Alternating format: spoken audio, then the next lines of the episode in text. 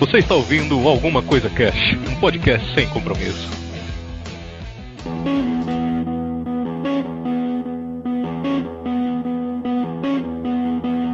Olá, senhoras e senhores. Aqui é o Febrini e sexo sem amor é uma experiência vazia. Ó, nossa, mas já começou com treta aí. Será? Eu poderia tretar nessa frase sua. Mas Nem ok. começou, já tem, nem começou, já tem treta já. Já, ele já começou na treta. Aqui é Priscila sendo sexy sem ser vulgar. Boa, boa, excelente. Eu sou a Tata Finoto e eu quero mandar pra PQP todos os estigmas sociais que fazem as pessoas se sentirem culpadas ou terem vergonha da própria sexualidade. Caralho, já era, acabou Nossa, o programa, gente. Foi isso aí, até semana que Me vem. deu vontade de levantar e bater palma aqui agora. clap, clap, clap, clap. Ainda bem que a gente trouxe os professores pra julgar o TCC da Tatá no final.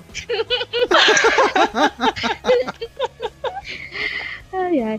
Aqui é a Vanessa e falar de sexualidade é tão bom quanto falar de videogame, cara. Só não é melhor que jogar, né? Eu não fumo, mas vou precisar de um cigarro depois dessa. Aqui é a baianeta e sexo é um tabu igual o muro de Berlim, mas a gente tá com as marretas aqui pra derrubar, né?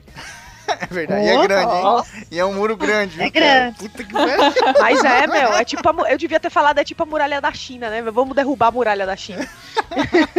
Muralha da China é só a parte de sexo anal, tá ligado? Todo o resto do muro tá muito maior. Puta, meu. Muito Nossa bem, Senhora. senhoras e senhores, estamos hoje aqui reunidos, né, as meninas aqui convidadas e eu aqui de intruso novamente, para falar sobre sexualidade, né? Esse programa também faz parte do projeto, o podcast é delas, continuando aí a, a saga, né, o mês inteiro aí. Hoje a gente tem algumas convidadas especiais aqui. A Finoto já é de casa, vocês conhecem, é do PQPcast, já gravou com a gente, né? A Van é lá do Meia Lua, também gravou o programa passado aí com a gente. A Tice é lá do MachineCast, do Cast of Tretas, que ela é host, né? Gravou com a gente também. E a gente tem aqui a Pri, a Priscila, que é lá do podcast O Que Assistir, que é um podcast de cinema. E você sim pode falar um oi aí, Pri, porque as outras já são de casa. Tô iniciando aqui, é um prazer estar aqui, gente. Olha aí, esse Valeu. sotaque é muito bom. Esse sotaque é muito bom, cara. Me, me Eu, acalma. eu, eu- gente, eu, eu, eu sempre acho que eu não tenho sotaque. Todo mundo me fala que eu tenho sotaque. Eu sou inconformada com isso. Ô, Pri, eu Mas é- sofro mas do mesmo mal. paulista falar que não tem sotaque, cara. É, né? Mas a gente só vai trocar essa ideia marota, essa ideia sexual, depois dos. Recadinhos da galera do Alguma Coisa Cash. Recadinhos. Ronaldo. Ronaldinho. Aê! Galera, chegamos a mais uma leitura de recadinhos da galera Wildeira. Hora do chão! Hora do show! Vamos embora! E aí, galera? Ai, cara, muito bem, leitura de recadinhos do nosso programa aí dos contos dos irmãos Green aí, né, cara? Foi muito assustador. E Tacando fogo em gente viva e ressuscitando Cara. pessoas, né? essas histórias são tão boas, velho. É muito bom o. o- eu, me, lembro quando eu, quando eu descobri que, tipo, o que a gente viu da Disney não era nada, tá ligado? Onde, sei lá, na Cinderela tinha que cortar o pé pra caber o sapato e coisa macabra foda. Eu, Caralho, velho! Eu não sabia que era assim, não. Foda, é sinistro, né, cara? Você vê que os caras É. deu uma brandada foda no bagulho, né? Sim, claro. tem que botar no padrão. Tem o padrão FIFA e tem o padrão Disney, tá ligado? Onde tudo é lindo e todo mundo canta. Só tem uma rola de fundo que eles põem nos desenhos lá de vez em quando, mas fora isso aí. Não tem aqueles negócios que eles colocam lá de fundo, É, assim? tá, as mensagens subliminares. É. Vou começar lendo aqui o, o e-mail do Eduardo Filhote. Que esse puto mandou 40 metros de e-mail. Se a gente imprimisse tudo e colocasse cada um em folha 4, ia dar tipo uma resma inteira. Aí a gente tá dando uma, uma dividida aqui, porque a gente não é tuer nega, não. Mas é enfim. maratona, né? Estamos fazendo a maratona dos É, e-mails. pois é. Vamos lá. É, sobre o ACC 152 Lampião. Esse foi, pra mim, um cast aula de história. Sinto-me até um pouco envergonhado de, de admitir isso, mas Lampião é uma daquelas figuras históricas brasileiras que conheço apenas pelo nome, sem nunca ter pesquisado a história, a fundo a história dele ou de seu bando. Tipo, rapidão aqui, isso é, isso é foda de ver isso, de fazendo até um, um link com aquele cast do, do Escola Arcaica, tá ligado? Sim. Onde, onde as, as- a, a aula de história podia ter esses pontos, tá ligado? Uhum. Sobre essa figura que é tão controversa aqui no, no, no Nordeste, tá ligado? E não tem. É, é muito bizarro isso, velho. Sim, a história do Brasil como um todo, né? É bem pois é. superficial, assim, ninguém fala de porra nenhuma. Superficial, é, superficial e, tipo, acaba sendo um negócio chato, tá ligado? E aí, Sim. é, aí você, né, não É, a minha irmã tá fazendo um trabalho aí sobre a República da Espada. A Hum. República da Espada foi aquele período quando é, fizeram a proclamação da República, né? O Brasil Sim. era um império, e aí depois virou uma república e começou a ter presidente. Aí esse momento de troca foi um golpe militar que teve, né? É, aconteceu depois da Guerra do Paraguai, lembra que a gente gravou um programa sobre Guerra do Tô Paraguai? ligado. Depois da Guerra do Paraguai teve todo esse esquema e tal. E tipo, meu, essa é uma das partes da história mais chata que tem. E a professora passa logo essa. Tipo, tem tanta coisa foda, tá ligado? Tanta coisa É. maneira, né? Mas enfim, é, foi muito gratificante conhecer um pouco mais sobre essa lenda do sertão brasileiro, temido como bandido, temido como bandido por muitos. Adorado como um herói por outros. É controverso saber ao certo como considerá-lo, levando em conta que a história hoje não é 100% confiável, visto que não existem muitos documentos e provas sobre o que realmente aconteceu. Mas foi um aprendizado muito bacana, super top. Aguardo mais temas como esse. Aí, valeu, Eduardo, pelo, por essa caralhada de e-mail. E que bom que você gostou do, do programa. É, valeu, Edu, pelo seu e-mail, cara, obrigado. E realmente, isso que você falou é uma verdade, né? É, e tipo, aqui no Brasil a gente tem uma carência desses levantamentos históricos, porque foi um país que foi muito explorado e ninguém ligou muito pro Brasil, né? Sim. Nego explorava, levava coisa pra caralho pra tudo que é lugar e nego acabou cagando pro Brasil. Teve um monte de problema, um monte de guerra, um monte de é, conflito interno que poderia ter uma documentação muito maior, né? Mas infelizmente não tem. E quando tem, não chega até a gente, né? Porque nego É pega foda. essa porra, põe no museu lá e deixa lá apodrecendo, né? Cara, é engraçado, só um, um pontozinho aqui, de, por exemplo, na Islândia, não, não, tipo, mal comparando países e tudo mais, mas é, é só essa diferença. Na Islândia, tem um site onde você, tipo, se você for islandês, claro, é, que você coloca o seu nome completo e ele puxa a porra da sua árvore genealógica há, tipo, mais de mil. mil e- é, tipo, até isso. É, é mil e poucos anos a, pra trás, tá ligado? Porque é, é tudo. É, como é pequeno lá e tal, as coisas ficaram até bem documentadas, tá ligado? Sim. E sim. você consegue puxar a porra da sua família até a galera que, que tipo, fazia sacrifício pra Odin, tá ligado? Diga aí, que louco. Sim, cara, isso é muito foda. Muito Ó, foda, velho. A, a história da minha família eu conheço não por conta do Brasil, por conta da Itália. Porque lá na Itália os caras preservaram desse jeito. Então, se você pesquisa a história da família Febrini, a árvore genealógica na Itália, você vê toda a história. Toda aquela migração louca que teve para os Estados Unidos, teve uma migração louca pro Japão. Tem muito japonês chamado Febrini, que é da, da família da gente, cara. What? Caralho, velho. Qualquer dia pesquisa na, na internet aí, Febrini. Só joga Febrini no, no Facebook, você vai ver, tem um monte de japonês. Teve toda uma história das migrações, porque tava tendo um monte de problemas lá que eu não posso falar, senão eu vou acabar morrendo. E aí teve Ah. um monte de migração pra todo canto. E grande parte da minha família foi pro Japão e uma outra metade acabou chegando no Brasil, né? Como eu falei no, no programa de Lei Seca, eu tive pessoas que faleceram lá na minha família, foram assassinadas no porto e tal. E a história é gigante. Só que eu não fiquei sabendo de nada disso aqui por causa do Brasil. É por causa dos registros que tem na Itália, né? Infelizmente a gente não tem aqui no Brasil, né? A, a minha família é tranquilo. Eles vieram de Biratinga, Pedra de Amolá e Guarani. Só no interior. É muito onda, meu pai fica falando isso. Não, eu vim lá de Biratinga. Que porra é Biratinga? E aí ele sempre vai embora, ele nunca diz. Eu, ah! Aí eu nunca sei se é zoeira ou não, tá ligado? Maldito. É. e lembrando que essa é a parte italiana da minha família, né? Eu sou de família paraibana também, que é a parte da minha, da minha mãe. E tem toda a história da, do- da minha família na Paraíba, da minha avó, Ah, que era é descendente fácil. de índio. Eles vieram de um açude seco lá, e eles nasceram e começaram a plantar. É, nasceram no meio da seca lá, Nasceu começaram a plantar pó. feijão é, e levando lata d'água, tá ligado? Pra, pra beber. É, é isso, é essa é do Nordeste.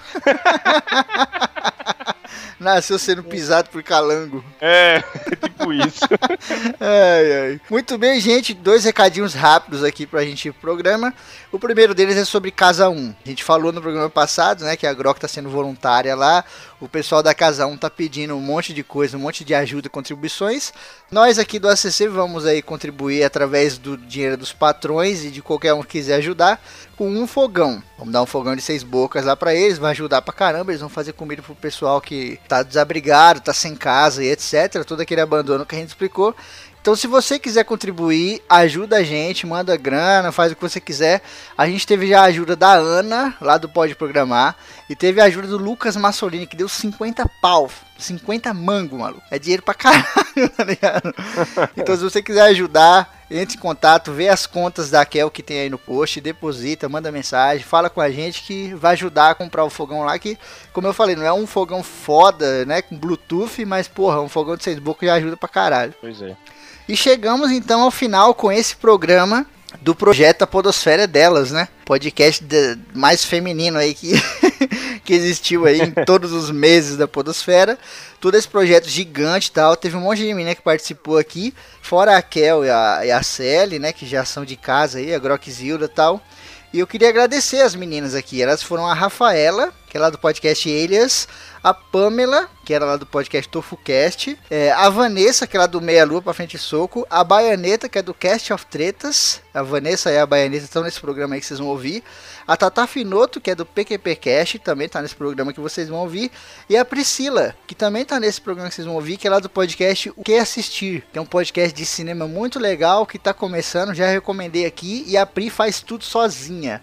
Ela é foda, eu adoro a Priscila, ela tem um- uma garra fodida, assim, isso me inspira muito, como eu já disse aqui.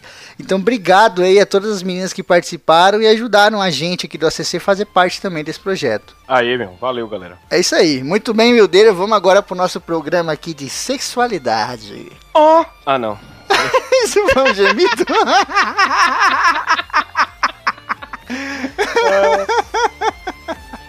A galera vai pegar esse pedacinho e vai fazer um toque de celular. Fica repetindo, tá ligado? Imagina se acordar com o Will gemendo no seu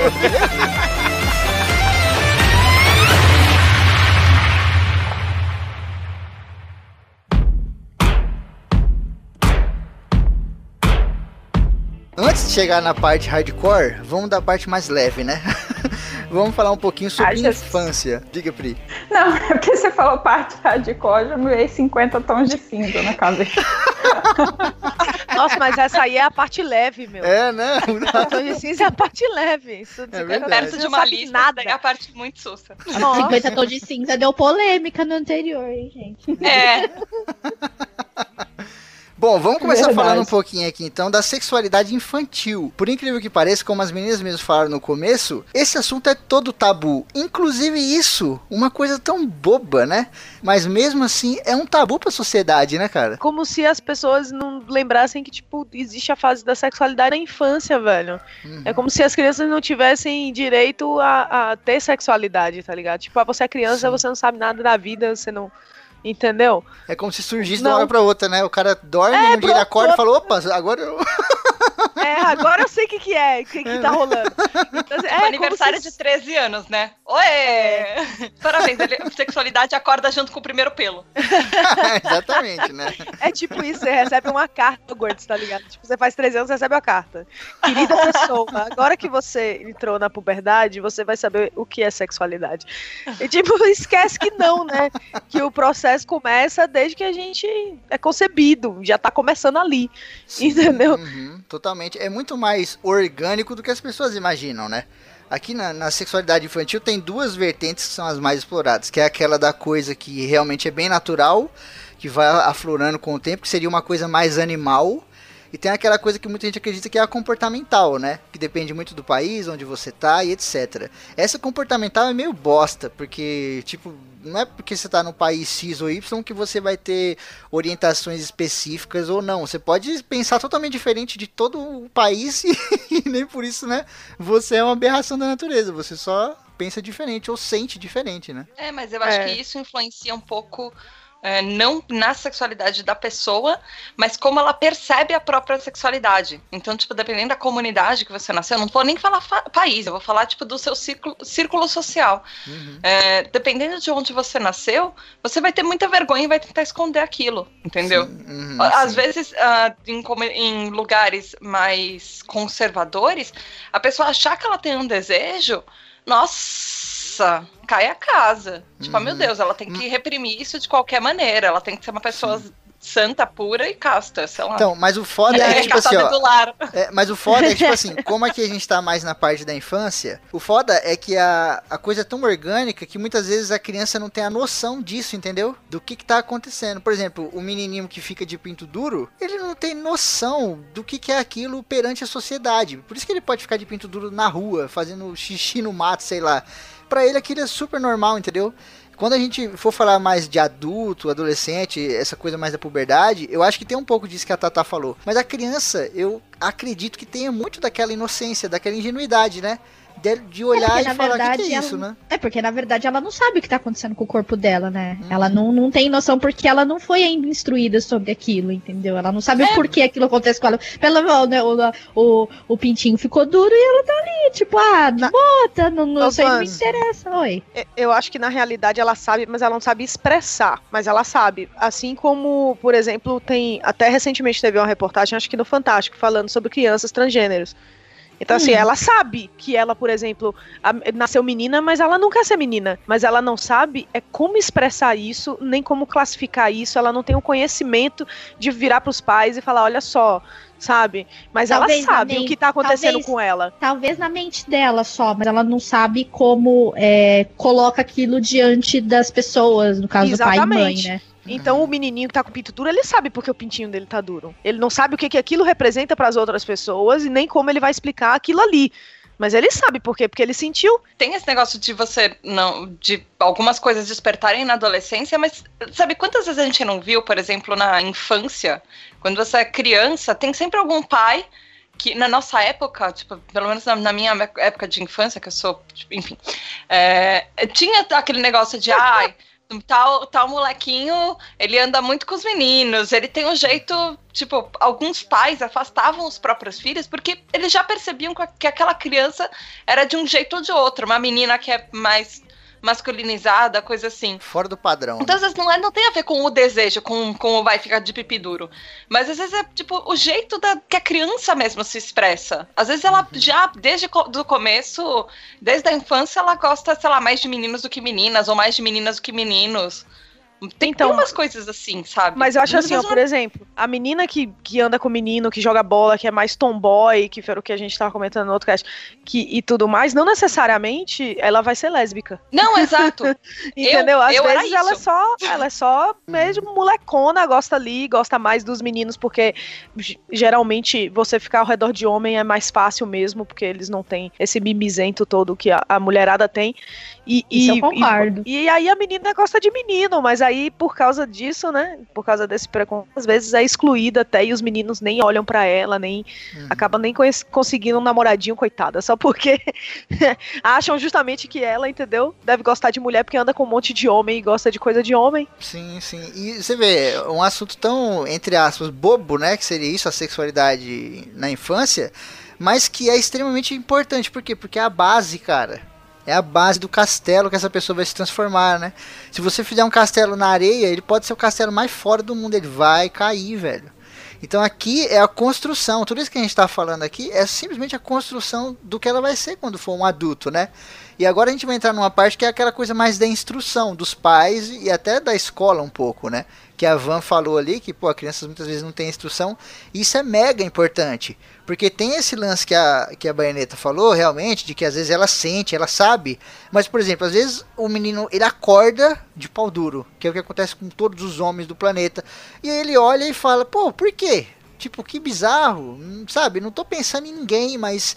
Pô, que, por que que todo. Sabe? E ele não, não, entende aquela porra. Entra até um pouco em biologia, sabe? De que a criança, às vezes, ela não, tem a menor ideia do, do, comportamento do corpo dela, né? E aí que eu acho que os pais são importantes, mesmo com todo esse tabu que tem em cima, infelizmente, né? É, os pais, e- os pais, ele ma- mais do que a escola, eu entendo assim, que a escola ela vai passar o quê? A escola ela passa a questão biológica, mesmo que é o que está nos livros, a ciência, né? Que a escola não é para não é para, como se diz, a escola não educa, ela ensina, entendeu? Tem um, e isso que é uma das, um dos maiores problemas da sociedade hoje é que os pais eles jogam toda a responsabilidade em cima das escolas e não é isso que assim Uhum. que funciona. É, a- na verdade, a, a educação ela tem que vir a partir de casa, ela tem que partir dos pais, sejam eles quem seja, entendeu? Pode ser Uhum. pai, mãe, dois pais, duas mães, eu não sei, entendeu? Tem que partir Sim. dali a educação, a educação dos filhos. E isso inclui a, a educação sexual, porque lá quando a- a- você aprende na escola, você aprende só a ciência, aquilo que acontece com o corpo naturalmente, entendeu? Uhum. Agora, coisas que a vida vai ensinar tem que vir da- realmente de dentro de casa, então dos pais ou de quem for responsável pela criança. Sim. Ô, Pri, pera aí, antes de continuar. Pri, quando você quiser falar, pode meter a boca. Começa a falar e aí provavelmente vão se atropelar. Meter a boca Aí é eu- ótimo. Um Pode cast falar, desse, o. Febrinho vira e fala, pode meter a boca. É uma sacanagem, né? A gente se desmonta e a gente é julgado por aquilo que a gente montou na gente. Só que vocês já foram julgados por coisas que vocês não conseguem mudar quando vocês chegam em casa? Eu tô escutando as meninas falarem e tô pensando assim no potencial de destruir os filhos que os pais têm, né? Que É, é, tem esse. é gigante, porque É 100%. É total. não é Eu concordo com você. normal, é, é- é normal assim. é, tem muito, eu, eu, eu tenho muitas amigas que se tornaram mães recentemente e eu fico lendo muito sobre o assunto e sobre ah, você tem que se, se perdoar porque você inevitavelmente vai causar um trauma ou outro no seu filho. Mas alguns pais, aí eu tô lembrando daquele filme O Segredo de Brokenback Mountain, não sei se vocês já Sim. assistiram. Uhum. Já. Já. Porque o, o personagem ele tem um trauma na infância, né? Que é quando o, o pai leva ele pra ver algumas pessoas espancando um, um gay e ele acha que aquilo ali é educar o, o filho dele, né? Sim. E aí o que ele causa é aquela infelicidade eterna no filho dele que nunca consegue sair do armário, mas que mesmo assim, né, não muda em nada a natureza dele. assim. É, o sentimento dele não é alterado por conta disso, né? É, e- e- É, é aquele negócio, né? Existe, não existe ex-gay. Não, não, não existe a possibilidade de você deixar de Uhum. ser quem você é. Como você vai lidar com isso também vem muito dos seus pais, né? A aceitação dos pais é, é muito importante, assim. Sim. E Pri, eu posso assim- dizer, posso dizer por experiência própria que é tudo na realidade. Se você tem a, a aceitação dos seus pais, você enfrenta qualquer coisa. Qualquer um. Você enfrenta a sociedade, você enfrenta trabalho, você enfrenta amigos, você enfrenta qualquer coisa. Qualquer uma. O que vier, você enfrenta. Sim, cara, isso é Exato. muito doido. Eu, eu tava até vendo, a, a Grok, né? Aqui do ACC, ela faz parte de uma casa lá, chamada Casa 1. A gente vai até ajudar eles aqui, vamos doar um- uma parada pra eles que estão precisando lá e tal. E lá, essa casa é destinada a acolher pessoas que são homossexuais, bissexuais, etc. Que foram, tipo, deixadas pela família, sabe? Que a família rejeitou. Então é muito bizarro você imaginar, tipo assim, imagina vocês aí, né? Vocês estão morando com a, mãe de vocês, com o pai de vocês e tal. Tá tudo lindo. Vocês têm lá o- a roupinha de vocês, lá no guarda-roupa, lá no móvel, tem a TV, tem o videogame, não sei o que. Você é amado, todo mundo ali te ama, te respeita, te educa, te ensina. E aí amanhã você vem e assume, né? E você se assume. E aí, meu irmão, a partir disso acabou tudo. Tudo aquilo não é mais seu. Você está na rua sozinho, sem amor, sem roupa, sem nada. E essas pessoas se pegam nessa situação. Eu acho que deve ser muito mais traumático, né? Até do que brigas dentro de casa, né, cara? Porque, porra, aí tipo, acabou tudo, né? Acabou o seu mundo, né, cara? Por isso que a escolaridade até de pessoas de LBTs, ah, às vezes, algumas, ah, em algumas estatísticas, às vezes é um pouco menor, porque são pessoas que às vezes são expulsas de casa cedo, ou pessoas que às vezes não, não conseguem trabalho depois que elas foram expulsas de casa, tem muita, tem muita prosti- prostituição por causa disso. Eu conheço uma pessoa recentemente, não é, não faz pouco tempo não, que a pessoa ela se assumiu, ela trabalhava para a mãe dela, a mãe, a mãe dessa pessoa mandou ela embora Caraca. e não tem comprado nem mais comida para essa pessoa comer, entendeu? Eu falei para ele, ó, sei lá, ah, pega o, suas coisas, arruma um emprego num outro lugar e sai de dentro da sua casa, cara, porque sua mãe não por causa disso, né, é, fica complicada a situação, né? Vai ter que. É, na, na minha casa não chegou nesse nível, assim, mas chegou no nível de eu não dirigir a palavra a mim. Nossa. É como se eu não fosse Nossa, ninguém. Ali- é, é, chegou nesse nível aí. Hoje tá 100%, sensacional, maravilhoso. Mas chegou num nível assim, e eu era adolescente, eu tinha acho que 16, nem eu sabia o que é que tava acontecendo comigo na realidade. E aí eu ia entrar que eu ia nesse mérito. Uhum. da- do despreparo da sociedade, por quê? Porque as pessoas, elas não querem discutir sobre o assunto. É um tabu tão grande que elas não querem conversar sobre. E precisa, porque precisa, gente, ter, ter conhecimento, você precisa discutir as coisas, você precisa conhecer. Porque sem conhecimento você não consegue ajudar. Entendeu? E Sim. aí, a- o- e aí essa fase É. que já não é fácil se torna assim um inferno na Terra. Porque assim, por experiência própria, eu não sabia nem o que estava acontecendo comigo. Eu não sabia nem. Uhum. Eu era igual esse menininho aí que acorda de pinto duro, não sabe por quê. Sim. Eu começava a sentir umas coisas e não sabia por que, que eu tava sentindo aquilo. Por que, que eu era diferente das minhas primas? Por que, que eu era diferente de todo mundo que eu conhecia? Eu não conhecia ninguém igual a mim. Ninguém. É uma merda, né, cara? E Ninguém- você, pa- ó, para pra pensar, a gente tá em 2017, aí viraram 2016, etc. Foi aprovada uma lei na Rússia há pouco tempo, não sei se vocês chegaram a ver, que proíbe a propaganda homossexual. O que, que é- que, que eles Putz, consideram é, propaganda também. homossexual? Um texto, um livro, um argumento que promova uma discussão sobre isso. Então, é você Aquela banda. é, é você pôr um nome bonito numa lei que quer dizer assim, não vamos falar disso pra fingir que isso não existe. Mas é- Exatamente. É, loucura, sabe?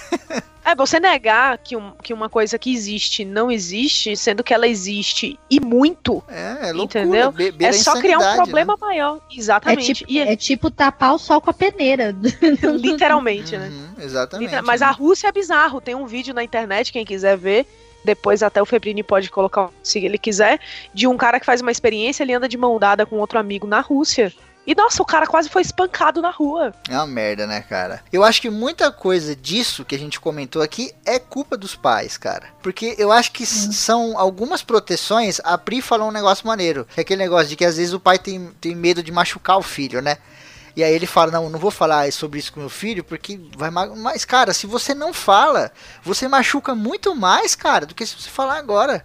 É, tá ligado? É aquela, aquele clássico exemplo de que, meu, é melhor você, entre aspas, dar um tapa agora do que lá na frente você fala, caralho, agora se eu der 100 tapas, não vai adiantar nada, tá ligado? Exatamente. Eu acho que tem muito a ver também com o fato de que os pais têm muita dificuldade de lidar com a própria sexualidade. Porque Então, eles já dessa se cultura você- também, né, Pri? É. Má informação. sim, tipo, se você não, você não consegue dar aquilo que você não recebe. Então, se você não tem um diálogo aberto com seus pais sobre sexualidade, você tem muita dificuldade de conversar com seu filho a respeito disso também. Sim. Mas aí é uma questão assim de pensar que você pode estar determinando o futuro imediato do seu filho, assim. Quantas histórias a gente não tem de pessoas que não conseguem perceber futuro porque a família não as aceita e se matam? Sim, Sabe? cara. Então, é, é, eu acho assim um absurdo que um pai realmente acredite que é melhor o filho estar morto do que o filho amar uma Nossa. pessoa considerada fora do padrão, sabe? Bizarro, parece que a gente tá vivendo na Idade Média, né, cara? É, exato. A gente Era está. até- Olha o Bolsonaro aí. A gente está. É, né? É, é, era, era isso que eu ia comentar. O que acontece? Às vezes os pais, por eles serem de outra época, e isso acontece assim. é, é, nós somos, assim, eu não sei de que ano vocês são, mas eu sou da. Eu sou de 86, eu tenho 31. Nós somos de outro tempo, né? Nós somos de outro tempo como nossos pais eram de outro tempo. E isso vai voltando. O que que acontece? Ah, os nossos pais, eles tiveram um outro tipo de educação, uma outra visão, entendeu? E muitas vezes isso influencia na hora de educar os, os próprios filhos, entendeu? Se o pai e a mãe não tiver uma mente aberta, tiver um ouvido para diálogo e não saber que o mundo muda e as coisas mudam conforme vão passando os tempos e décadas, Uhum. isso aí fica, isso permanece, o preconceito em cima de tudo isso, a violência aumenta e acaba acontecendo isso que vocês acabam de falar. Muitas pessoas acabam se matando por conta das escolhas delas e os pais não compreendem a situação do filho. E a gente vai ficar Sim. criando essa bola de neve e isso vai ficar para sempre. Enquanto esse elo foi quebrada e a gente não, nós não abrimos a visão sobre isso, isso aí vai ficar para sempre e a gente não vai e isso tem que vir da conscientização, conscientização de nós mesmos e passando para as outras pessoas isso aí. É porque assim, os nossos pais, cara, eles não quebraram a roda. Não dá para culpar os pais, entendeu, Febrini? Ah, a culpa é dos Sim. pais, não dá. Eles foram criados por outros pais, que também foram criados por outros pais, e por aí vai. Mas, então, nenhum, mas eu acho que, a é que nenhum deles quebrou a roda. Eu acho que quando você não quebra a roda, que você é conivente entre aspas, né? Você tem um pouco de culpa, sabe? Porque eu, isso aqui que a gente tá fazendo, esse tipo de diálogo, a gente não aprendeu com os nossos pais muitas vezes. Tem muito ouvinte que tá ouvindo isso aqui e falou: Meu, nunca ouvi isso do meu pai. Então por que, que a gente tem essa capacidade de quebrar a roda, sabe? Não, não é porque a gente tá vivendo em 2016, porque ninguém ensina isso pra gente. Mas tá às ligado? vezes, mas às vezes, Febrine, é uma coisa que vem de dentro, entendeu? Por que, que alguém resolve sair das casas do, da casa dos pais e morar fora? Não sei, ninguém ensinou uhum. nada aquilo a ele. Ele teve, sentiu uma vontade e quis ir. Uhum. A mudança entendeu? do mundo, ela tá aí, ela existe, entendeu? Ela existe, Exatamente. eu acho que existe um pouco de culpa dos pais simplesmente por não falar, sabe? Eu acho que às vezes só por você não falar, você já acaba fazendo algum mal. Tem você se omite, né? É, você cara, então, omite, pode né? ser. Mas eu, eu não gosto criado... da palavra culpa, cara. Eu não uhum. gosto. Eu acho assim, eles, eles não quebram a roda, certo? Eles, eles influenciam e eles até podem contribuir para que continue mes do mesmo jeito. Mas serem culpados, não, porque aí você tem que voltar muito, porque eles foram criados de uma forma e aí eles acostumaram com aquilo ali e acabaram não querendo quebrar a roda, sabe lá Deus o porquê. No meu caso, foi meio que o contrário, cara. Tipo, na minha casa, minha mãe sempre tentou ser aberta e tudo. Tanto que eu acho que. Eu, não, eu acho que a primeira vez que eu ouvi falar sobre camisinha foi com a minha mãe eu, tipo, eu era criança, sabe? E ela, deu, ela dava liberdade pra gente conversar com ela. Não que a gente conversasse muito, mas uh, eu acho que o que me o que acabou ferrando em muita coisa nos aspectos da minha própria sexualidade foram as minhas escolas, não foram os meus pais. Porque eu estudei em colégio católico Uh, até o ensino médio. Eu estudei, assim, foram dois colégios católicos, um na, na infância e um na. Vai até, um, um da primeira até a oitava, até a sexta série, outro da sexta em diante. E eu comecei a ter muita trava com, com a minha própria sexualidade por causa dos colégios. Eu tinha, eram colégios assim que eles eram de certa forma bem liberais, porque os dois tinham aula de orientação sexual. E colégio católico com aula de orientação sexual, uma hora por semana, assim, sabe? Mas você sabe que isso é assustador? Quando um colégio católico tem aula de orientação sexual, me assusta muito mais que quando não tem. Não, mas então, Porque ele vai direcionar eram, assim, você eles eram um liberais, eles errado. falavam de tudo. Meu colégio falou de troca-troca. Mas. Caralho, esse tipo, colégio ele, Eles falaram que é era normal os meninos tentarem se conhecer e se conhecer com os amiguinhos. Mas era um negócio que, tipo, o, o, colégio não era o colégio em si, mas aquele negócio de religião. De você achar que porque você tá num colégio católico, você tem que ser virgem até o casamento. Então eu ficava muito desconfortável com a minha própria sexualidade, porque eu achava que eu tinha que ser virgem até o casamento. E aí, mesmo depois que, que eu perdi minha virgindade, eu perdi ela meio tarde, é, eu, eu. Sabe aquele negócio de eu não lia livros que tinham cenas de sexo, eu, eu não assistia filmes, eu ficava desconfortável quando um filme, ou tipo, sei lá, uma novela, passava um amasso um pouco mais forte. Eu me sentia muito desconfortável com isso. Eu demorei muito tempo para perceber que, tipo, sei lá, pra, pra me soltar, pra uh, me aceitar um pouco mais. Eu não tinha vergonha do meu corpo, mas eu tinha, tipo, sei lá, vergonha de. Sei lá, eu, eu não assistiria, por exemplo, Game of Thrones num, naquela época. Eu não conseguiria. É uma espécie de medo, né? Não aquele medo de terror, assim, do horror, nem nada disso, mas é um medo meio que de, de tipo, mano, eu não, aquele lugar eu não vou, né? Aquele lugar ali eu não vou porque eu nunca fui ensinado a ir lá, eu não acho certo. Mas às vezes você vai e aí tem um monte de flor e você fala: caramba, esse lugar aqui é mó bonito, eu nunca tinha vindo aqui, porque os é. outros às vezes falaram que não era legal. Isso às vezes te influencia a você se conhecer. Você conhecer o que você quer, o que você gosta, o que você não gosta, o que, tipo, quais os seus limites para você mesmo. Porque uhum. se você tem uma trava desde, desde criança por causa de alguma coisa, por exemplo, da sociedade, do meio que você está inserido, aquilo acaba te influenciando em muita coisa. Você acaba não se conhecendo, você acaba. Uh, se privando de talvez. É exatamente o que você disse. Se, se privando de conhecer coisas legais ou coisas que talvez você goste, que elas nem sejam tipo, oh meu Deus, sejam Outras coisas normais, sabe? Sim, e, e por isso que eu, que eu acho que às vezes o pai tem culpa. Porque às vezes dele não falar, então, tipo, eu concordo com a Tisk de que isso vem de muito lá atrás. E realmente. Só que, por exemplo, às vezes não fala, e às vezes fala e fala merda. Que esse negócio que eu falei, que eu tenho medo de, de colégio religioso ensinar esse tipo de educação, porque eu tenho certeza que vai ser uma coisa seletiva. E muitas vezes os nossos pais, de nós, pessoas comuns, ensinam uns bagulhos que, tipo, Caralho, não tem noção. A gente tá vendo que? 1912? Estamos no Titanic? Tipo, aquele bagulho do, da menina, que ela pega no peito ou pega na chana, alguma coisa assim, e a mãe, você é louca? Tira a mão daí, meu, não bota a mão aí nunca na frente de ninguém. Nunca se toca aí nesse tipo, caralho. Eu acho isso tão, sei lá, idade média. Tá ligado? Porra, a menina tá se conhecendo, ela, ela tem curiosidade. Você nunca sentou e conversou com ela sobre isso. Então acho que o Então, mais normal eu- do mundo era olhar e falar, opa, eu tenho que descobrir sozinha. Então, eu, eu cheguei a estudar. Eu cheguei a estudar num colégio que ele. No, no, no ensino médio que ele não era. Ele não era religioso. Ele não era nem um pouco. Ele era, um, por sinal, um colégio que não podia ter religião, porque ele era um colégio ah, ah, que, que ele era alemão. Ele também era. Enfim, ele era brasileiro e alemão. E, e lá, eh, eles, primeira vez que eles resolveram colocar em- ensino sexual na escola foi no colegial, tipo, no, no- no ensino médio. E, cara, as, as pessoas não sabiam se comportar. A, a coisas, as a- aquilo durou, tipo, uns três meses, se tanto. Porque as pessoas do colegial não sabiam se comportar. As, era, eles faziam piadas que eu não ouvia na quinta série com, no colégio católico. Porque, tipo, as crianças sabiam que, ok, aquilo é só mais uma aula, aquilo é ok, a gente tá aprendendo, isso é uma coisa natural e é uma coisa normal. Não. No, no ensino médio, primeira vez que, que aquele, aquele bando de adolescente teve aula, a professora pediu demissão porque ela não aguentava mais ser chamada de tiazinha do sexo. A gente se desmonta e a gente é julgado por aquilo que a gente montou na gente. Só que vocês já foram julgados por coisas que vocês não conseguem mudar quando vocês chegam em casa? Eu fico pensando que é, eu vi uma pesquisa há um tempo atrás falando sobre a questão da importância da educação, da educação sexual, porque para prevenir doenças sexualmente transmissíveis, gravidez na adolescência.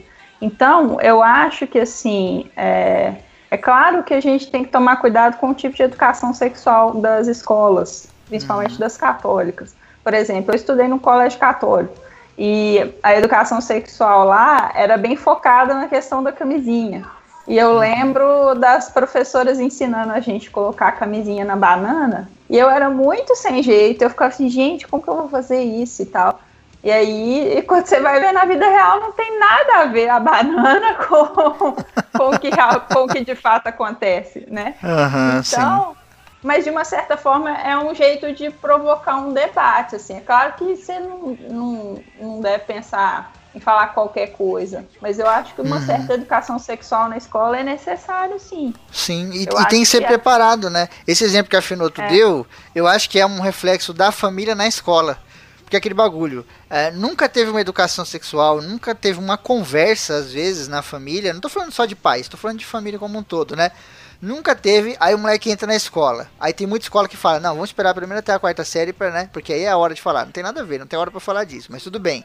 Aí lá na quinta série o moleque, pá, primeira aula de, de sexualidade, o caralho, aí nego vai, traz aqueles maquete, o cacete, o moleque fica zoando, sabe? E tem muita gente que lá no terceiro colegial vai ter a primeira aula disso. Então não tem um preparo, sabe? Não é gradativo.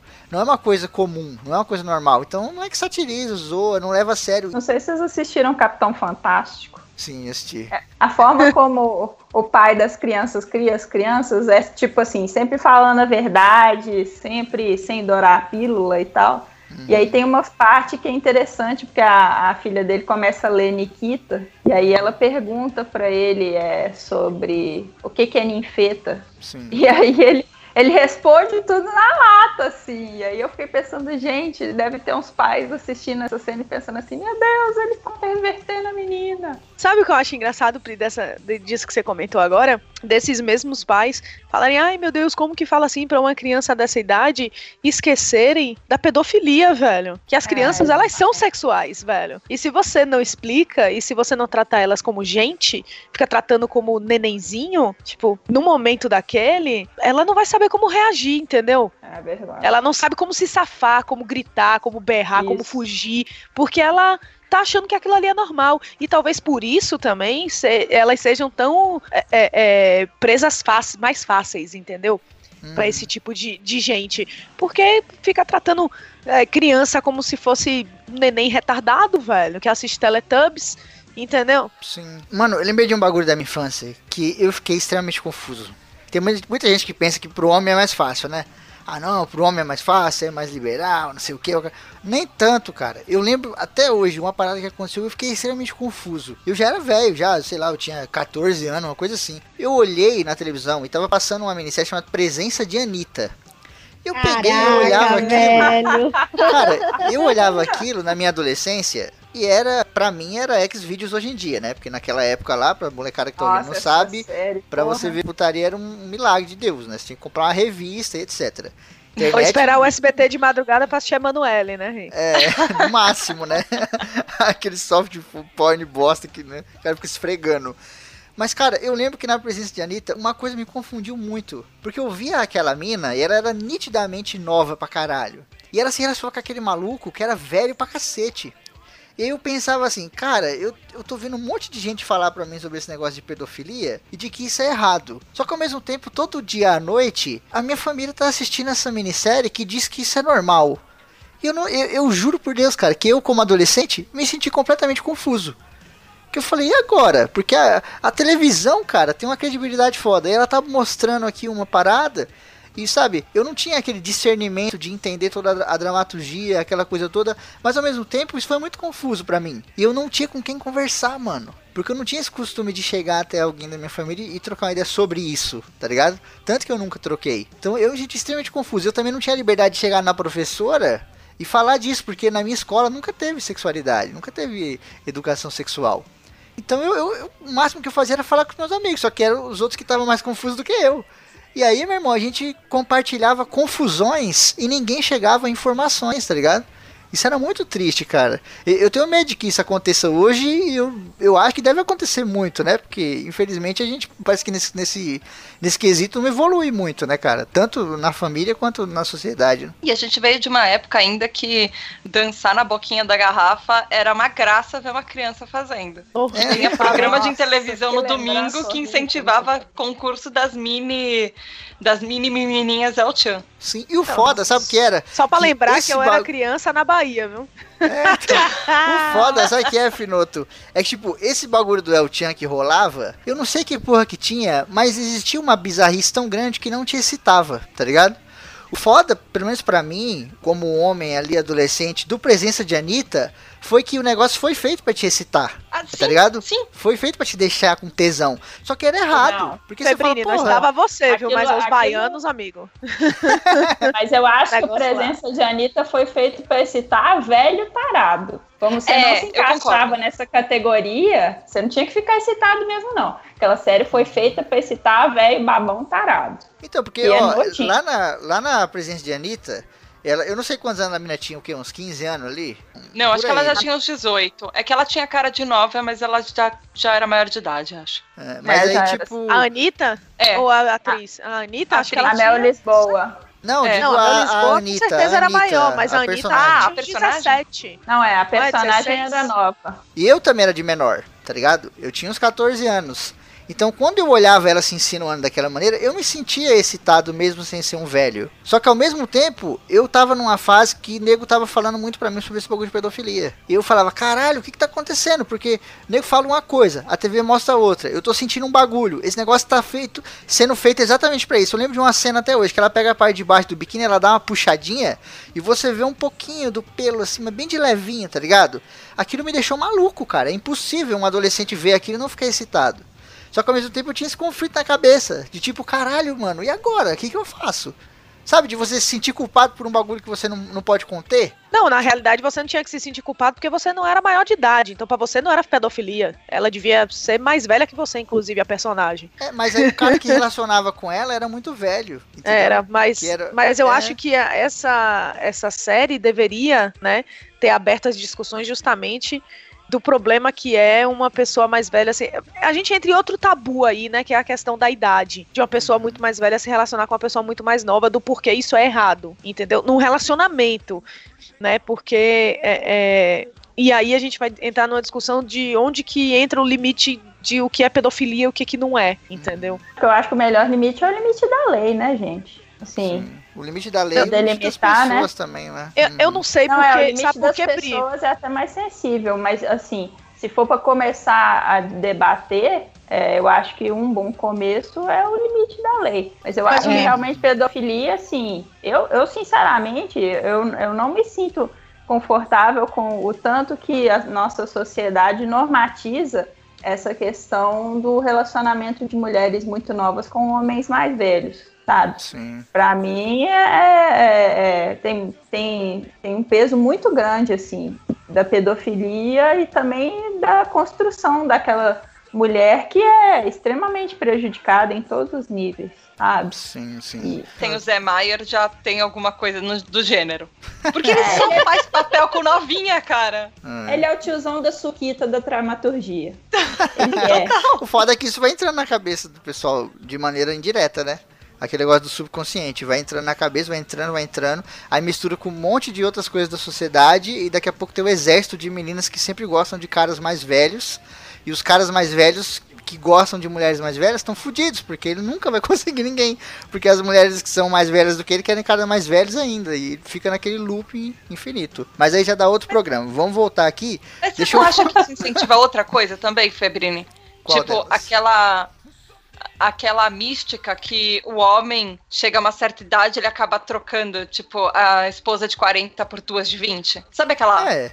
Aí Aquela- também já gera outro debate, sim, dizer. porque aí tem, tem dois, do- dois aspectos que dá pra analisar. Que o primeiro é o hormonal, né? De que o hormônio da mulher tem toda aquela transformação e o do homem é muito mais à frente, né? Então, quando a mulher passa por um desinteresse, o homem tá ainda pegando fogo. E tem o segundo, que é simplesmente o cara ser mau caráter, né, mano? Porque se você ama alguém e tá com uma pessoa, é pra você ser companheiro pro resto da vida, né? Não é porque ela ficou velha ou por qualquer outro motivo biológico. que você Febrini, vai, né? Idade Eu me outro cast, tá? velha, tá? É, não, É, sim, é só. só um- Mas é interessante isso que a Fernanda falou, dá outro programa. De acordo com o Estatuto da Criança e do Adolescente, se tiver 16 anos, é, é- entra no Estatuto, né? E aí o cara que tem 18, por exemplo, ele já é maior de idade e já responde perante a lei. Mas então um cara de 18 não pode se relacionar com a mulher de 16? Com a menina? É, e tem É do pedofilia con- isso? Porque ela é menor de idade, ele é maior de idade, mas olha a diferença de e idade. Tem a coisa do Por isso que eu falo que também, né? isso. é, e ainda tem o consentimento. Por isso que eu falo que isso é, é muito relativo ainda. Não, mas tem entendeu? um negócio de idade também, disse. Tem um. Ah, tem, tem uma coisa de diferença de, de, no, de alguns anos, tem, tem umas coisas na lei assim. A pedofilia em si, a pedofilia por pedofilia, eu sei que isso pode parecer um pouco chocante que eu vou falar, mas ela não é crime. O que é crime é você agir sobre isso. Ter o desejo não é crime, isso é um fetiche. Agora, você tomar algum partido sobre isso, ou seja, procurar ativamente um site que tenha isso, assistir alguma coisa que tenha isso, ah, isso é o crime. Isso é. É, mas até já então. É... até então qualquer outra coisa que você só pense ou tenha vontade também não se caracteriza como crime. Se você pensar Assim, que quer ato, matar né? alguém, não é crime. Se você pensar É. que quer chamar alguém de macaco, não é crime. Se você pensar que quer ser homofóbico, presa, não é. né, é Há não é muitos crime. anos. Tanto que tem um. tem- tinha até um tempo atrás que eu vi que estavam fazendo. Tem um, teve um garoto, acho que nos Estados Unidos, que ele criou um grupo, tipo um grupo de ajuda, um AA da vida. Uhum. É, mas de ajuda a pessoas que são pedófilos. E aí era um, tipo um grupo secreto na internet, tipo um fórum de discussão, onde cada um deles contava as experiências e fazia, falava o que, que eles estavam fazendo pra não agir sobre o interesse dele. Então, tipo, e era um Sim. moleque, era um adolescente, ele tipo, tinha 16 anos por aí. E ele criou esse fórum e ele tava ajudando um monte de gente. Porque eles falavam, putz, é, eu comecei a. Aquele negócio de, putz, o adolescente começa a se descobrir. E aí, caramba, ele percebeu que ele não tinha eh, desejo pelas meninas da idade dele, sabe? Ele não queria sair com as meninas da, de 16, 17 anos, 15 anos. Não, ele gostava, sei lá, ele, ele via o parquinho da escola e ele começava a achar as menininhas bonitinhas, então ele começou a ficar perturbado com isso. Aí ele foi procurar isso na internet, aí ele abriu esse fórum pra falar, então, gente, eu, eu só assim, eu tenho esse, eu tenho isso, e as pessoas começaram a compartilhar, tipo, ah, eh, eu sei lá, os, os moleques falavam, ah, eu não. Eu evitei de entrar num site hoje, já tô há tantos dias sem fazer isso, não sei o que lá, eu tô eu tô desviando o meu caminho, que eu passo por escolas, eu tô. E eram pessoas que estavam ativamente tentando lutar contra isso. Sim, Então, sim. Não, eu, é, eu- é aquele eu- negócio de, sabe, a pessoa, tipo, sabe que isso na sociedade. Tem gente que sabe que isso na sociedade é errado e tem gente que tenta agir Uhum. contra. Sim, é porque é aquele negócio, quando fala de, so- de sexualidade, é sempre complexo. Não tem como ser, é, tipo, raso ou você ser conciso, né? Eu até lembro de, um- de uma entrevista muito maneira que o Samuel Jackson deu, que o cara falou pra assim, resume o racismo pra mim em uma palavra. Aí ele falou, se você conseguir resumir a origem do universo em uma palavra, eu resumo o racismo pra você em uma palavra. Porque é impossível.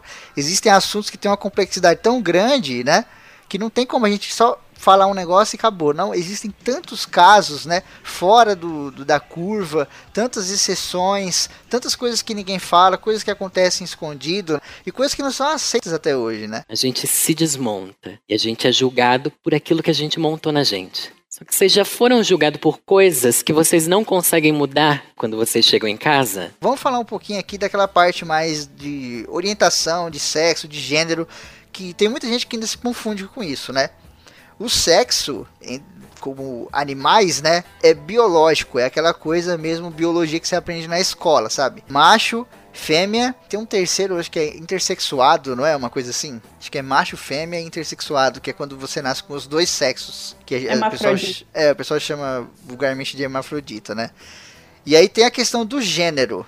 Que o gênero é o quê? São aquelas coisas que a gente construiu socialmente como o masculino e feminino. Que isso aqui também acho legal a gente discutir um pouquinho. Porque essa questão também é muito bosta, mesmo hoje em dia, né?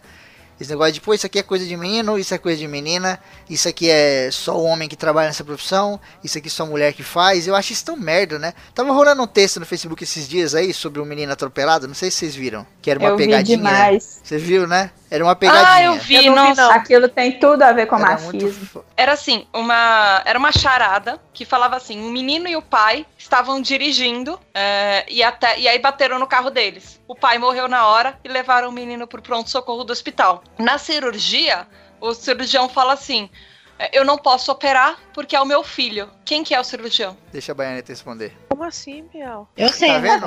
Eu, eu, eu, eu confesso que eu fiquei igual a baianeta. Eu também Pera não aí, entendi bugou. porque a gente tá inserido na porra dessa sociedade que vai jogando tanta radiação na nossa mente que a gente não consegue olhar pro outro lado. Ah, tá. O cara. cara era marido do outro? Quase isso. Então, não, não. Eu vi um vídeo que ele mostrava, tipo, umas 15 pessoas respondendo essa pergunta. E não é isso. Pensa de novo, vai.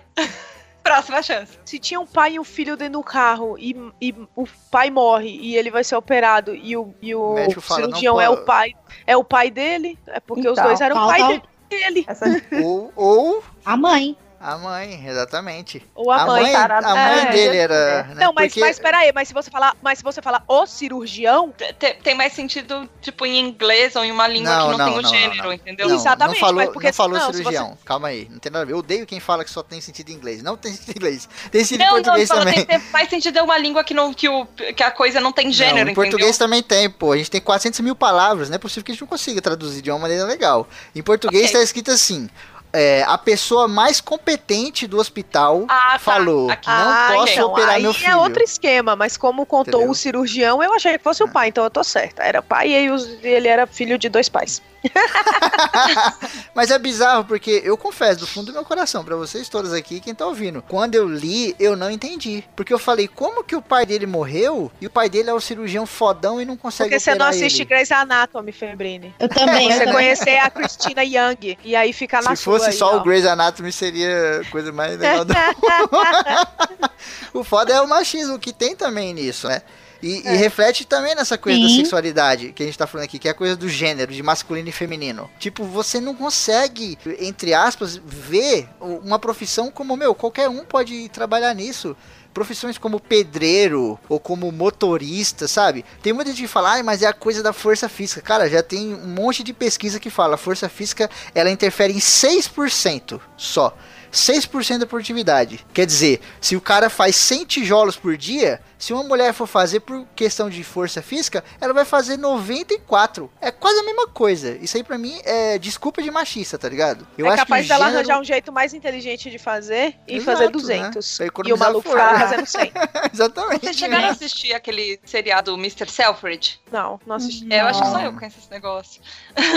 é, é um seriado que ele se passa na Inglaterra, na época, acho que da Primeira Guerra Mundial. E aí tem uma época, durante o seriado, que os homens precisam ir pra guerra. Então acaba sobrando só mulher.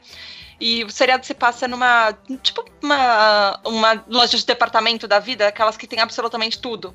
E todo o departamento deles de carregamento eh, era feito por homens. E aí, quando os homens foram pra guerra, eles não tinham quem contratar, eles acabaram contratando mulheres pra carregar caixa pesada, fazer a carga e a descarga dos caminhões, e, e, e, assim, abastecer a loja, fazer essas coisas, vai, entre aspas, mais trabalho pesado. E aí, quando os homens voltaram da guerra, eles precisavam ver o que, que eles iam fazer. Mas eles não demitiram as mulheres porque tinha muita, tinha muita mulher que era muito mais compe- competente do que os caras. Apesar de não ser um trabalho que era vai visto na época, lá para 1920, para para mulher, elas eram muito mais competentes. Às vezes elas não tinham tanto a, a força física, mas elas usavam carrinho, elas se ajudavam para fazer. Então o trabalho acabava saindo muito mais rápido até. Sim, cara, isso é muito doido. Mas vamos trazer esse exemplo que a Finoto deu, que é muito bom, pra essa parte da sexualidade, cara. Porque aqui na parte mais de gênero, né, que são essas coisas de masculino, feminino, aquela coisa arbitrária, né?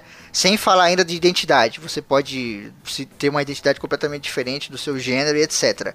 Mas vamos só falar disso, de masculino e feminino. Dentro do sexo, isso tem tabu pra caralho. E um monte de comportamento que é aceitável ou inaceitável pela sociedade, né? Ah, com certeza. Tem comportamento, por exemplo, que a, a sociedade espera que a, espera que a mulher, né, fique ali e seja cortejada, ela não pode tomar iniciativa.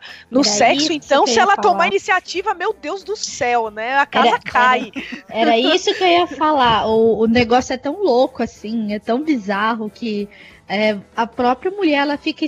Qual que é o ensinamento? O homem precisa ser aquele que vai tomar a iniciativa de chegar na moça. Era isso exatamente que eu ia falar. Gente, tem um tabu tão grande, uma muralha tão grande em cima disso. escroto, né? Exato, aí você. Nossa. Aí o, o cara é babaca, ele chega lá de um jeito que não deveria, né? Porque ele é babaca, né? Ele acaba chegando de uma forma que não tá correta e ele toma no nariz, né? Porque ele chegou errado. Aí, e, e outra coisa também, isso tem. O que tem quebrado também um pouco é a questão dos homens. Eu não sei o que aconteceu, eu até queria abrir pra vocês assim também aqui. Os homens, eles estão muito mais tímidos do que antigamente. Se você for ver pra chegar numa moça. Isso, eu não sei vocês, que hoje também muitas mulheres, não, tô- não sou contra da mulher tomar iniciativa, ok? Mas eu percebo que as mulheres elas estão tomando mais iniciativa do que os homens nesse sentido, entendeu? Que eu- eu- os homens eles meio que se recolheram, eles não falam, eles não se manifestam, mas a mulher se fala muito mais. Ela, ela, ela, ela se manifesta, ela se se apresenta muito mais hoje do que o homem, entendeu? O que vocês acham disso também? Até, até é nesse sentido, em cima do que a, a Tiziana falou, né? E complementando, o que, que vocês acham disso aí? Você acha que também veio de influência, essa parte sexual, tudo? O que, que vocês acham? Eu acho que eu odeio aqueles caras que falam mulher pra casar, mulher pra ficar, mulher pra namorar. É isso que eu acho. Recatado e do lar. na minha, é, na, Louco, na minha recatado e do infância ainda você. tinha o termo de mina pra cinema. Essa é a mina pra cinema, essa é a mina pra que sair. nojo. Caraca. E nossa, eu fiquei muito puta quando me classificaram uma vez como mina cinema. Eu, tipo, eu tentei ser a pessoa mais inteligente do mundo depois disso, depois que me classificaram em mina pra cinema. Caralho. Que era é aquela foda. mina que era bonita pra você dar uns pegas no cinema e, tipo, não, não era aquela mina que você ia apresentar pros amigos, que ia ter Olha, uma eu vou boa te conversa falar, com você. Finoto, eu vou te falar como homem que mina pra cinema, cara, foi a coisa mais leve que os caras falavam. Porque tinha tanta expressão que eu não vou nem falar.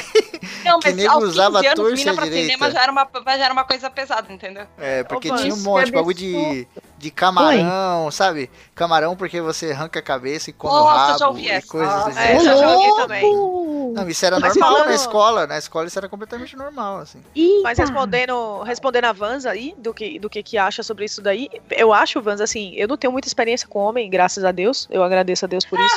Não tem. Não tem.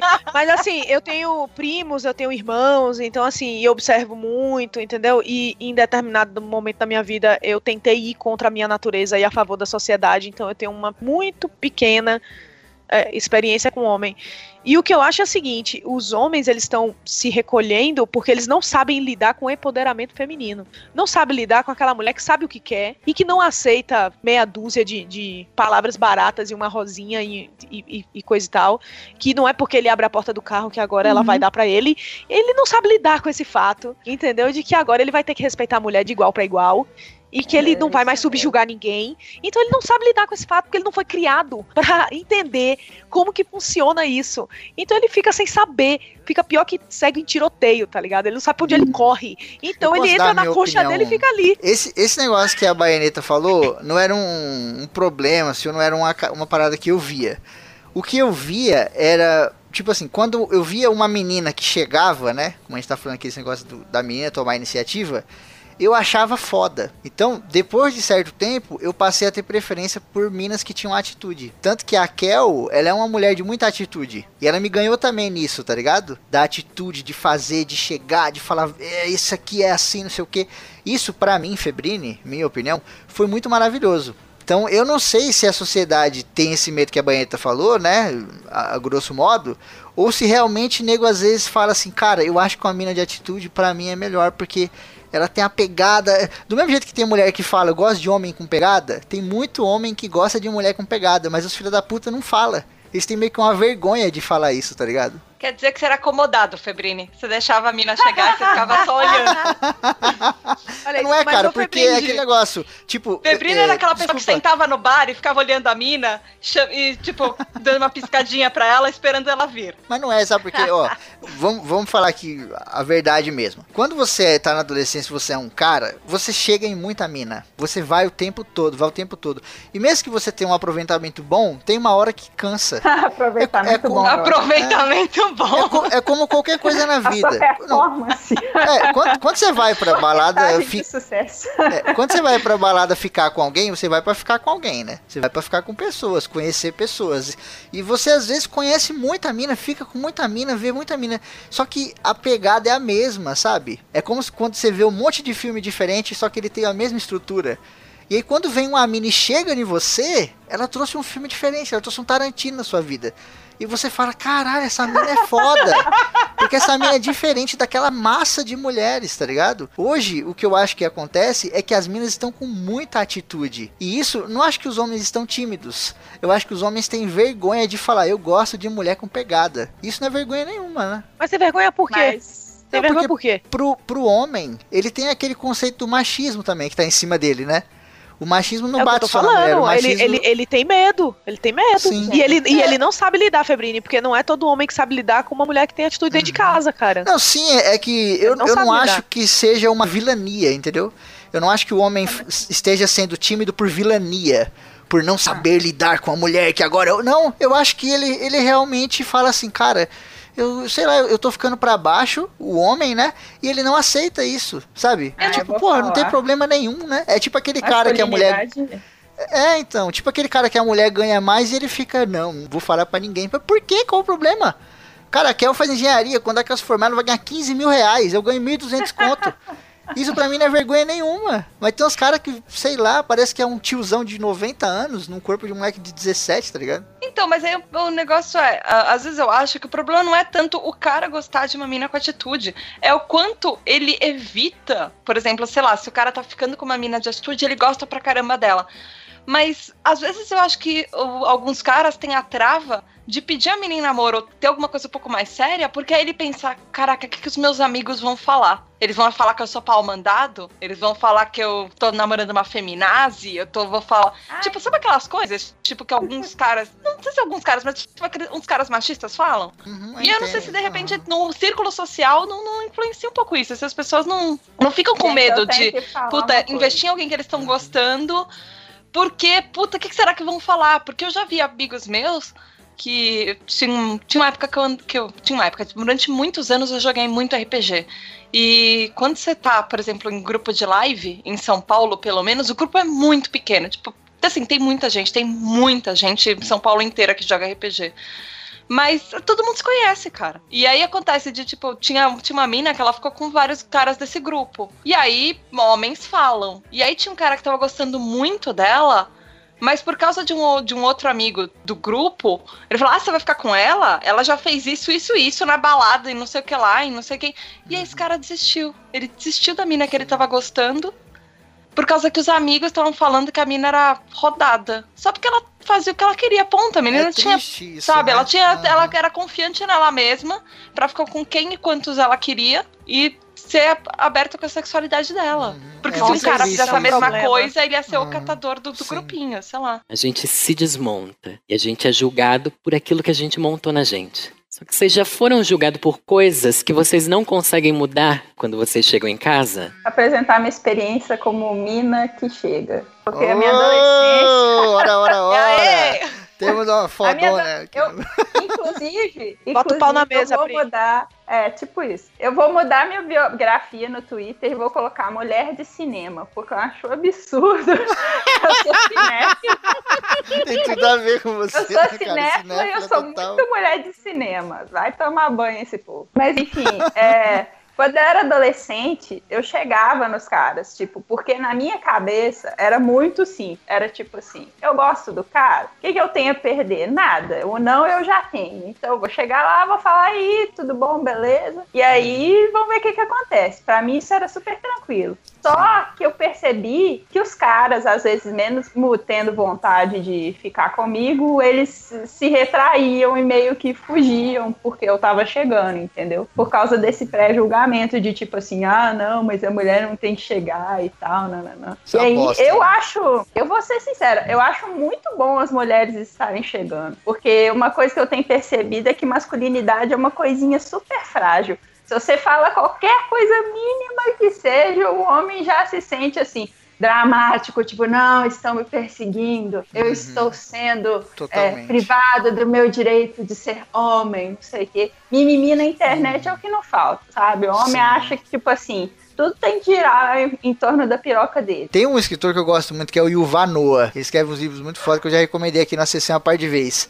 E ele fez um- uma pesquisa lá e tal, na universidade, e 80% das guerras do mundo foram causadas por conta disso que você falou.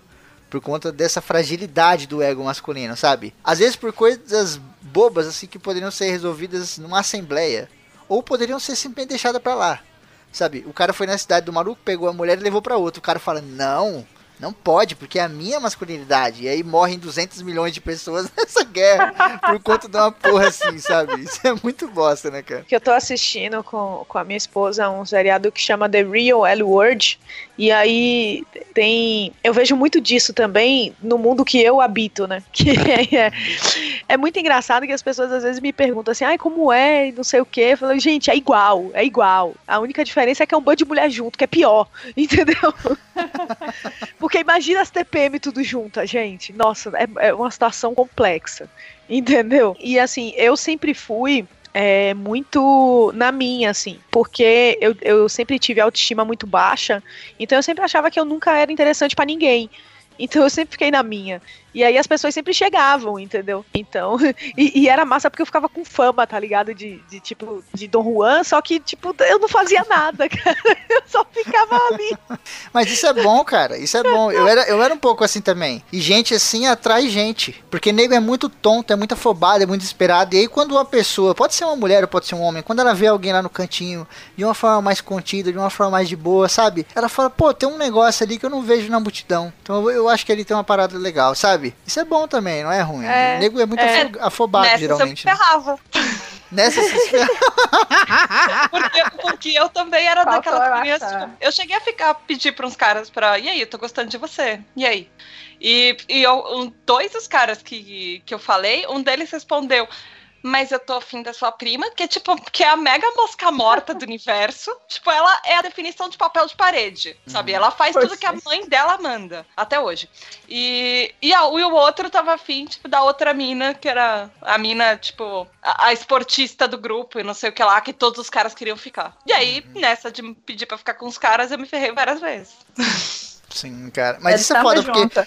É, porque, tipo, dentro dessa, dessa questão que a gente tá falando, que é o gênero, né? De masculino, fe- feminino, esses comportamentos que a sociedade espera e tal, dá pra gente jogar essa conversa um pouco mais pra cama agora. por favor, vocês deitem aí na cama, eu vou ficar lado de fora do quarto. E vamos falar um pouco disso, porque na cama, aqui, eh, na questão de, A gente pode até entrar um pouco na identidade de gênero também, né? Identidade é aquela, aquele gênero que você se identifica que não necessariamente tem a ver com o seu gênero de masculino, feminino, sexo, etc, né? Hoje a gente tem uma gama de, de nomes aí que é impossível falar, só se a gente ficar meia hora falando. Mas é, a, a, grosso modo é assim: o cara é um menininho, tá lá com o pintinho. Ele pode se identificar com o gênero, o gênero feminino tranquilamente. Isso não é problema nenhum. Ou no caso da Tice, né? O seu caso é, é o que, Tice? É, você se identifica com o gênero masculino, mas você é do sexo fêmea, do gênero feminino? Não, velho, eu sou mulher, velho. Eu só sou uma mulher, mulher que gosta de mulher, velho. Mas sou mulher, velho. Sim, mas isso tem uma classificação, só para os ouvintes entenderem, porque tem muita gente que não entende. O cara acha que, por exemplo, isso que a gente está falando de gênero masculino e feminino, tem gente que fala, não, masculino é isso, feminino é aquilo. E, tem Eu uns tontos aí, tipo. É, tem uns tontos aí, tipo o Silas Malafaia, que vem e fala um monte de merda com um monte de argumento que ele inventa na hora e tem muita gente que acredita. Então é legal aqui explicar pra galera aqui, ó. Esse bagulho de gênero é esse negócio de masculino e feminino. E isso não tem nada a ver necessariamente com o sexo biológico da pessoa. Você pode ser um homem e se identificar e ter a sua identidade de gênero feminina numa boa, ou você pode ser mulher e etc. de qualquer maneira que você imaginar, tá ligado? Você não precisa se prender ao que você nasceu, você precisa se prender ao que você sente. Tem muita gente que simplesmente é uma mulher no corpo de um homem. E tem muita gente que é um homem no corpo de uma mulher, sabe? E as pessoas muitas vezes reprimem isso. Isso então, não é então, vergonha nenhuma, né? Mas orientação sexual e identidade de gênero são coisas diferentes, né? Porque é, é porque a orientação. É, é porque a orientação. É, tá, é, que, é aquele negócio, tipo, você é um homem que se identifica como um homem, você é uma mulher que se identifica como uma mulher, você é um homem que se identifica com uma mulher, você é uma mulher que se identifica com um homem, ou você uhum. pode se, não se identificar com nenhum deles. É, porque e a orientação já entra mais na coisa da ser... atração. Então, é, aqui é no tipo... que eu tô tipo falando, ela não entra ainda atração, entendeu? É, é, só de você olhar no espelho e se identificar. Então, é a tipo identidade, é, a identidade é muito isso, uma, sabe? Homem que, uma mulher que nasceu homem que gosta de uma mulher. Mas aí quando você passa pra parte de gostar, a gente já entra na orientação. A gente vai chegar lá. Aqui, por enquanto, tô só falando da identidade, que é só a pessoa. É, eu sou, se eu sou mulher mesmo, cara. Sou mulher, uhum. gosto de ser mulher, eu sou mulher. Sim, então, isso aí é uma identidade, entendeu, Tícia? Mas, por exemplo, é. tem muita menina que se olha no espelho e ela se identifica como homem. Isso é ah, um problema na cabeça dela, tá ligado? Porque ela fala, caralho, o meu corpo tá errado. E aí ela fala, puta, e agora? O que, que eu faço para mudar? Porque, primeiro, não é barato. Segundo, não é aceitável pra sociedade de uma maneira fácil, sabe? É um conflito muito, muito Ah, não, isso, isso daí é um problema seríssimo, cara. Porque a sociedade não tá preparada por isso. E para isso. E nisso eu me incluo nessa, tá? Porque eu ainda uhum. tenho alguns preconceitos em relação a isso. Mas, é. assim, é, é, é, bem, é bem complexo, porque, assim, por exemplo, eu no começo, para você ver a falta de informação, eu não sabia como me comportar e eu achava que porque eu gostava de meninas, eu tinha que me comportar igual um homem. Eu não podia ser menina e ponto. gostar de uhum. menina. Eu tinha que ser um menino para gostar de menina. Sim, então eu precisava sim. me vestir como menino, agir como menino, e, e, e, tudo mais. E aí, quando eu vim para São Paulo, olha, olha quanto tempo eu passei nessa onda, né? Quanto tempo eu passei, porque eu vim para São Paulo tem 10 anos, gente. Então, até os 24 eu achava Caraca. que era assim que o mundo gira, entendeu? Quando eu vim para São Paulo, que eu fui pela primeira vez numa balada GLS aqui, eu descobri que, uou, não, não é assim. Entendeu? Tem umas meninas de salto que pega menina de salto também. Entendeu? Sim, Ou seja, eu posso usar uhum. salto, gente. Eu posso, sabe, me identificar como eu me identifico. Exato. Uhum. E não vai influenciar em nada no, na minha, no meu gosto sexual, entendeu? Tipo, não vai influenciar. Sim. E aí eu consegui, sabe, realmente ser eu mesma, pela primeira Sim. vez em 24 anos. Uhum. Por isso que eu achei legal falar, porque a gente tem aquele famoso termo bizarro que é o sapatão. E o sapatão, ele resume muito a situação. Porque a galera usa o sapatão de maneira pejorativa e sempre quando falam o sapatão, ela quer dizer o quê? Que a mulher é um homem. E aí não necessariamente, exatamente com esse exemplo que a Tice deu, que é maravilhoso porque é a vivência da Tice, né? Então eu acho que isso é foda. Eu, eu achei legal trazer essa questão do gênero. Antes da gente entrar é, aliás, da identidade, antes da gente entrar na orientação, que a Finoto falou, que também é bem legal discutir, por conta disso, porque às vezes a pessoa, não, às vezes você tem pessoas que têm uma identidade de gênero não convencional, mas que não sentem atração por ninguém. Ela não quer ficar com ninguém, ela é quase assexuada. Ela só quer olhar no espelho e se ver como ela se sabe? Tipo, entre aspas, a alma dela é uma coisa e o corpo é outra. E isso é uma merda, né, cara? Porque se pra ela é difícil, né? Como é que ela faz, né?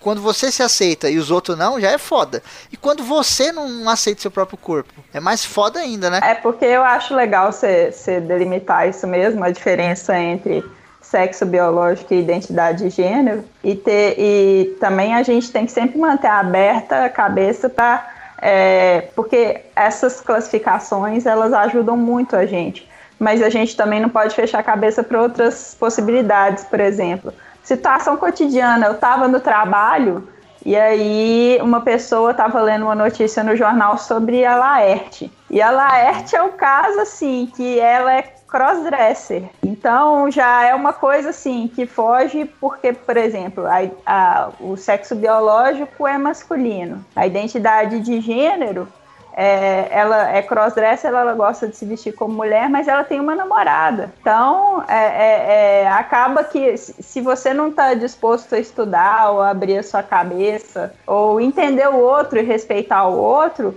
mesmo você tendo essas classificações, se você não estiver disposto a entender que, acima de tudo, você está se relacionando né, com um ser humano que merece o seu carinho, que merece o seu respeito, aí fica difícil, não importa a classificação que você invente.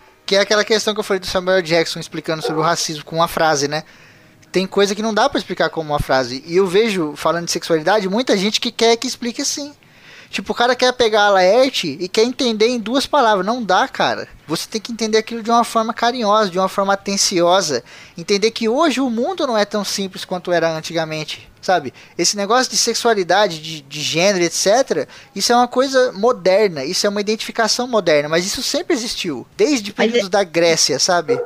Mas é a questão, entra aí a questão da bolha social, né? Também, porque às vezes a, a, muita gente ela vive dentro de uma bolha de todo mundo pensando igualzinho, né? Aí quando surge alguém diferente, que pensa diferente, que age diferente, tem uma característica diferente, ah não, essa pessoa já tá errada. Aí cai todo mundo matando, né? E enquanto é, as pessoas estão começando a estourar essas bolhas sociais para poder abrir a mente para outra, outros, nós estamos em outros tempos, uhum. vai existir essa, essa violência, esse preconceito assim a rodo, entendeu? Porque as pessoas Sim. elas não abrem a mente. E a gente uhum. vê situações como, por exemplo, a da Tiziana que passou por isso, que pô, ela teve que ir lá para saber que na verdade ela não não era bem assim, poxa, é, pô, não, não, o pessoal precisa entender, né? Tem que ter essa mentalidade aberta para outras coisas, entendeu? É Exato, né? Uhum. E perceber que a gente tá longe ainda do que, que a gente quer. Tem muita gente que se dá por satisfeito agora, já fala, não, tá. Cara, eu tenho 28 anos, 29 anos, desculpa. Uhum. Eu já trabalhei na minha vida em uma bucetada de trabalhos. Eu já conheci mais de 5 mil pessoas na minha vida. E eu nunca trabalhei em um lugar com uma travesti, tá ligado? Um lugar comum, uma, uma linha de montagem, assim, de, de, de, pecinha. Sei lá, a gente monta uma pecinha uhum. pra fazer uma caneca. Eu nunca vi uma travesti na empresa. Eu trabalhei em empresa de, de tanta coisa, tra... sabe? Eu já, ó, eu, eu nasci em Salvador, já morei na Inglaterra, moro em São Paulo e eu não conheço nenhuma. É, isso que é triste, né? Porque você vê, essas pessoas, elas estão na sociedade, mas elas não estão inseridas, porque as Exato. outras pessoas criam barreiras fictícias. Exato. Agora, venho, por exemplo, agora eu vou pegar pela parte da lei, que é uma que eu, eu sou formada em direito, eu vou pegar. Por que que, eu vou pegar uma, uma coisa bem simples. Por que que existe a Lei Maria da Penha? Porque ela protege a mulher da violência do homem, uhum. porque isso ainda é uma coisa crescente. Por que que existe a questão da lei do é, que favorece né, que protege a pessoa com deficiência. Porque existe ainda uma barreira das pessoas em aceitarem pessoas com deficiência. Entendeu? Eh, mas são leis temporárias. Eu acho que tem que haver também, por causa dessas bolhas, por causa desse preconceito, tem que ter alguma coisa que proteja essa, essa classe de pessoas que vem sofrendo ataque diretamente, entendeu? E, e aí, aí, mas já que a, a, sociedade não entende essa, esse respeito, então a, a lei nessa parte vai ter que agir de alguma forma. Puta, isso me deixa tão triste, sabia, Vanessa? Isso, uhum. me, tipo, isso me deixa tão triste. Você precisar de uma lei pra poder você contratar uma pessoa só porque a identidade, Exato. sabe? Puta, eu acho. Daqui a pouco vai ter que ter uma lei, como já tem, e é muito triste, tipo, dê a preferência para pessoas velhas. Tipo, eu tão Exato. triste, tem que ter uma lei pra isso, sério mesmo? Exa- é sério, porque a Lei Maria da Penha ela não é uma lei permanente. Todas essas leis que Uhum. são criadas para proteger determinadas classes, elas são leis temporárias até que a sociedade brasileira, até que o, o, o nosso contexto entenda que aquilo não pode mais acontecer. Porque aquele- a partir daquele momento, a partir do momento que não existir mais violência contra a mulher, que a mulher passar de fato a ser respeitada e ela não ser mais violentada, o que vai acontecer? Aquela lei vai deixar de existir, porque ela vai ser igual e ela vai ser tratada no mesmo parâmetro da lei penal, por exemplo. Você Nossa, falou mas sobre eu agressão. acho triste, entendeu? cara. Hum, É eu acho triste. muito triste. Como sociedade, né? Tipo, puta. Imagina o cara. Vai lá, eu sou um cara aqui, eu sou uma travesti. Aí eu chego lá agora. Eu falo, arrumo um emprego. E aí eu fico sabendo que eu arrumei um emprego só porque tem uma lei que diz, tem que ter uma pessoa travesti aqui. Eu me Exato. sentiria tão Mulher mal, trans. cara. É a Nossa, mesma coisa cota, dos né, negros, as cotas Cota. sociais. Nossa, eu me sentiria tão mal, isso. cara. Então, eu já trabalhei com uma mulher trans que foi demitida, acho que ou no dia do aniversário dela ou no dia seguinte. Porque descobriram, né? Mas por quê? Exato. Aconteceu, é, então aconteceu o seguinte, era uma menina na recepção Uhum. e, e sabe aquele negócio de e-mail de empresa? Ah, parabéns, tal pessoa e, e entre parênteses o cargo. Ok. E aí chegaram, tipo, era, se eu não me engano, o nome dela era Roberta. E aí, tipo, no, no e-mail da empresa, e era uma agência, vai, de médio porte, pequeno porte, enfim. Era um lugar que não, não tinha tanta gente, todo mundo meio que se conhecia. E aí, tipo, no dia do aniversário, parabéns, Roberto, recepção. Roberto, cara? Não tem nenhum Roberto na recepção. Quem que é Roberto nessa empresa? Não tem Roberto aqui. E aí era a menina dessa recepção. Ela era uma mulher trans que nunca ninguém desconfiava que ela era uma mulher trans. Sim, cara. Puta, E ela cara. era mega simpática com todo mundo, ela era super legal e tudo. Só que uma das donas da empresa, ela era meio machista. Tipo, ela era aquela pessoa que falava pra. Se for pra vender uma ideia pra um cliente, se for, sei lá, um planejamento, vai o homem, porque o homem vai conseguir convencer outros homens. E ela era uma mulher dona da empresa. E aí, no dia do aniversário da, da Roberta, ou no dia seguinte, ela foi demitida. Isso é uma Aí, por bosta, causa- né, cara? Aí por E causa foi um erro do RH, cara. Tipo, se o RH tivesse colocado o nome certo, sabe? É por causa disso que social. existe, é por causa disso que existe a lei, né? E, e isso a nossa justiça ela, ela tem aplicado de uma certa forma muito bem, que até tem aquela frase de Rui Barbosa, né? Que até a gente tem que tratar os iguais igualmente e os desiguais desigualmente, na medida das suas desigualdades. Então, por isso existe, tem que existir essas leis. Então, enquanto, enquanto na sociedade permanecer esse tipo de preconceito, esse tipo de conceito que precisa ser mudado, então a lei ela vai agir sempre. E eu acho justo isso, né? Que é eu fico pensando, desculpa, Van, só um ponto. Eu fico pensando, se a gente consegue gerar um debate tão grande desse, numa coisa tão simples quanto um trabalho, um emprego, imagina Né? a vida sexual dessa pessoa, né? Exato. Porque é foda, porque, por exemplo, você vai lá, é um homem. Aqui vai ser complicado agora, vamos devagar. é um homem, então, é, entre aspas, seria um, um macho. E aí, gênero masculino, identidade feminina, certo? Ele quer arrumar um outro companheiro. Só que até ele conseguir chegar ao outro companheiro com todo, todo esse essa carga, é muito difícil, né, cara, dele arrumar alguém. Por isso que a gente tem muito problema de gays que não tem relacionamento sério, né? Saiu até uma, uma, uma matéria bem interessante. Se eu lembrar onde que eu li, eu ponho no post aí. Foi que os gays não conseguem ter um relacionamento muito estável. Simplesmente porque eles não encontram pessoas que, sabe? É muito difícil você encontrar a pessoa certa quando você tem 4 bilhões disponíveis, né? E quando você tem uma parcela muito pequena da sociedade disponível e de mente aberta, porque a gente sabe que tem muita gente que também, eh, não importa o gênero, não importa a identidade, também tem preconceito, né? Às vezes com eles próprios. Tem negro que é racista, né? Então eu acho que pra ele, na questão sexual, deve ser terrível. Porque ele fala assim, pô, cara, co- como é que eu faço? Você sabe? Se eu, eu, eu- tenho que me, me focar tanto, a jogar um dardo pra acertar naquele buraquinho certinho ali. É tão difícil acertar ali, sabe? Enquanto o nego Então. pode jogar o dardo de qualquer jeito e acerta qualquer lugar da tábua e arruma uma pessoa. Mas você sabe que o Tinder foi uma cópia do Grindr, né? Uhum. Como que é o grind? Explica aí. Então, o Grindr, é prim- inventaram o primeiro Grindr, ele era tipo, tipo Tinder, ele era um aplicativo para público de LGBT, eu acho que mais para homens, que ele dava na área onde você tava, todas as pessoas que estavam ali. Caralho, que puta, eu, eu, cara, eu amo a tecnologia. E aí, tipo, as pessoas. e aí, eu tive, eu tive vários amigos que às vezes estavam. A gente ia pra uma balada, era tipo aniversário de alguém do grupo, e era uma balada hétero. E, e aí, tipo, o, o meu amigo.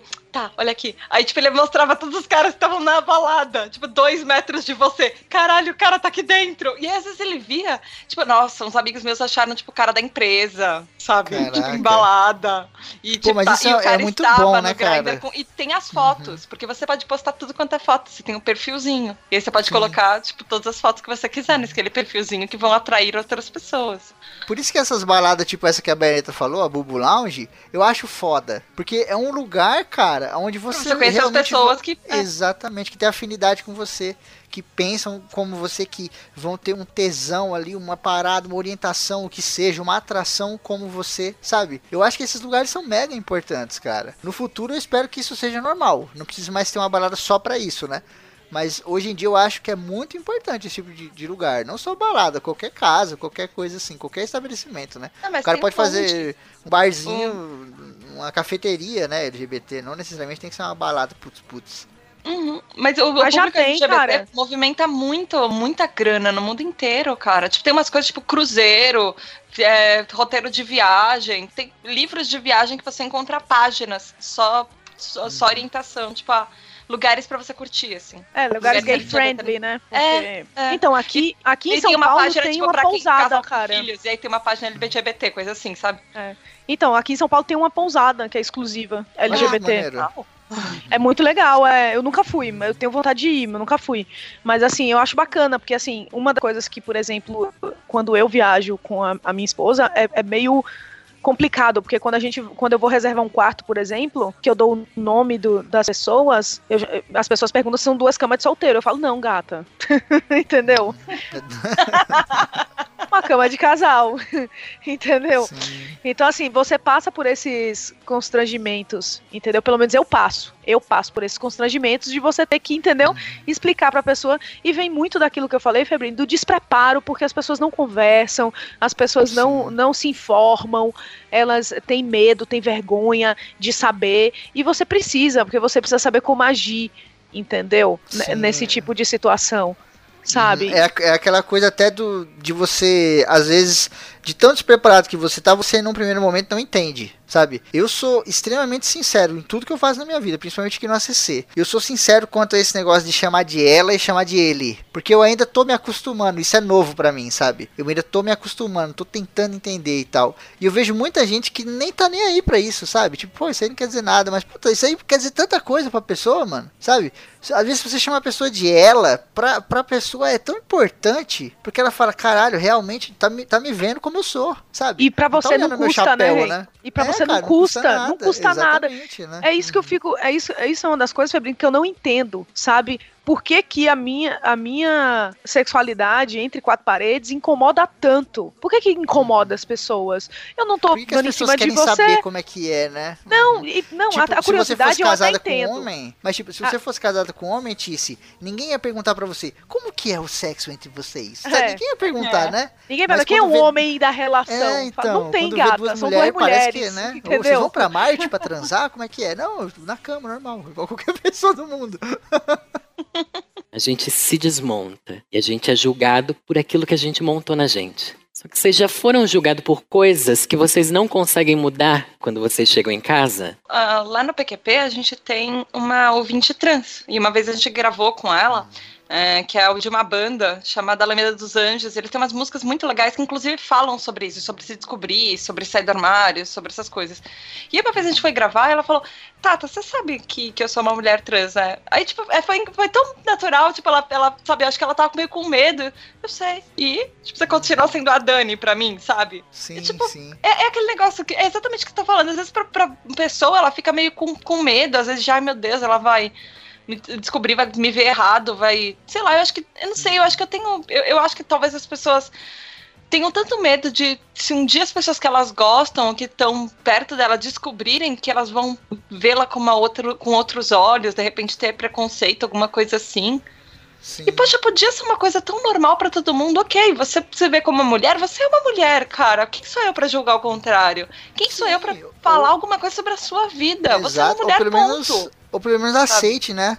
Aceite, mesmo que caia, cause a estranheza, aceite e encare como normalidade. Eu É, tenho ou- uma amiga no, no Facebook que, se, que ela, a foto dela é uma mulher, uma mulher muito bonita e tal, e quando você lê o nome tá escrito Miguel Soares. E ela até bo- botou um texto lá, por que, que ela manteve o nome dela assim? E cara, quando eu olhei no primeiro momento, eu estranhei, eu confesso. Eu não, quero ser hipócrita, eu confesso que eu estranhei. Mas ao mesmo tempo, eu penso que é normal. E eu penso, cara, tem tanta coisa que eu ainda não sei. Se eu for julgar como tudo que eu não sei errado ou que não deve acontecer, fudeu. Porque eu não sei uma porrada de coisa sobre um monte de coisa, sobre um monte de gente. tá ligado? Inclusive, eu vou até conversar com ela depois se ela não quer gravar mais a CC aqui, que vai ser interessante ouvir essa opinião. Eu fiquei tão revoltada outro dia que eu descobri, acho que foi semana passada, que eu descobri que uma. que quando você muda um, do gênero, quando você muda o seu nome social, você, tipo, perde tudo. Sei lá, vamos supor que você tem. É que aconteceu um caso de uma mulher que ela era, tipo, tinha mestrado, doutorado, pós-doc, tipo, um monte de coisa no nome dela. E aí ela mudou o nome social pro nome dela. E ela perdeu tudo. Ela perdeu todos os diplomas. Ela ia ter que começar a carreira do zero. Uma merda isso. Porque você vê que Puta, cara, a tipo, parte é burocrática não tá nossa preparada. lei, né? sabe? Uhum. Você não pode ser quem você é, você não pode só mudar o nome do diploma, sei lá. Tipo, você continua É, o foda- tendo feito todos aqueles anos de Não faz estudo. sentido nenhum. É, e, e o foda é que, tipo, a porra da sociedade não tá preparada e ninguém tá fazendo nada. Isso aí era uma coisa pra nego tá. Sabe aquela cena de filme? Quando o nego começa a correr no escritório, jogando papel pra cima? Era pra nego tá assim lá, tentando mudar isso. Mas nego tá lá, tomando um café, assistindo o jogo do Corinthians. Não, isso aí depois muda, não tem problema, sabe? E muita gente se fudendo com isso, né? Fora todos esses problemas que a gente já falou, de você trazer isso desde a infância, aceitar rejeição de família, o cacete, passar por todo esse problema de arrumar emprego. Tem o problema também de você arrumar um parceiro, né? Arrumar toda essa coisa que a gente falou lá da, da, da Bubu Lounge, essa relação, não sei o que. Ainda tem essa porra desse negócio na justiça, cara. E tem gente que fala assim, ah, o cara escolheu ser viado. Pô, escolheu um bagulho difícil, hein? Ele escolheu um negócio difícil pra ser, porque não é fácil. Uma das Eu coisas, que, Febrini, né? que eu falei com a minha mãe na época, era isso, sabe? Num dos meus acessos, assim, que eu fiquei com- muito chateada com as coisas, que eu ficava ouvindo alfi- alfinetada todo dia, né? É como, é como se aquela pessoa que ela conhecesse não existisse mais e eu ficava sem entender. Eu falei, ué, mas eu sou a mesma pessoa que dormiu ontem, que acordou hoje. A mesma. A única diferença foi que eu falei algo que eu não tinha falado antes, mas que tava sempre aqui.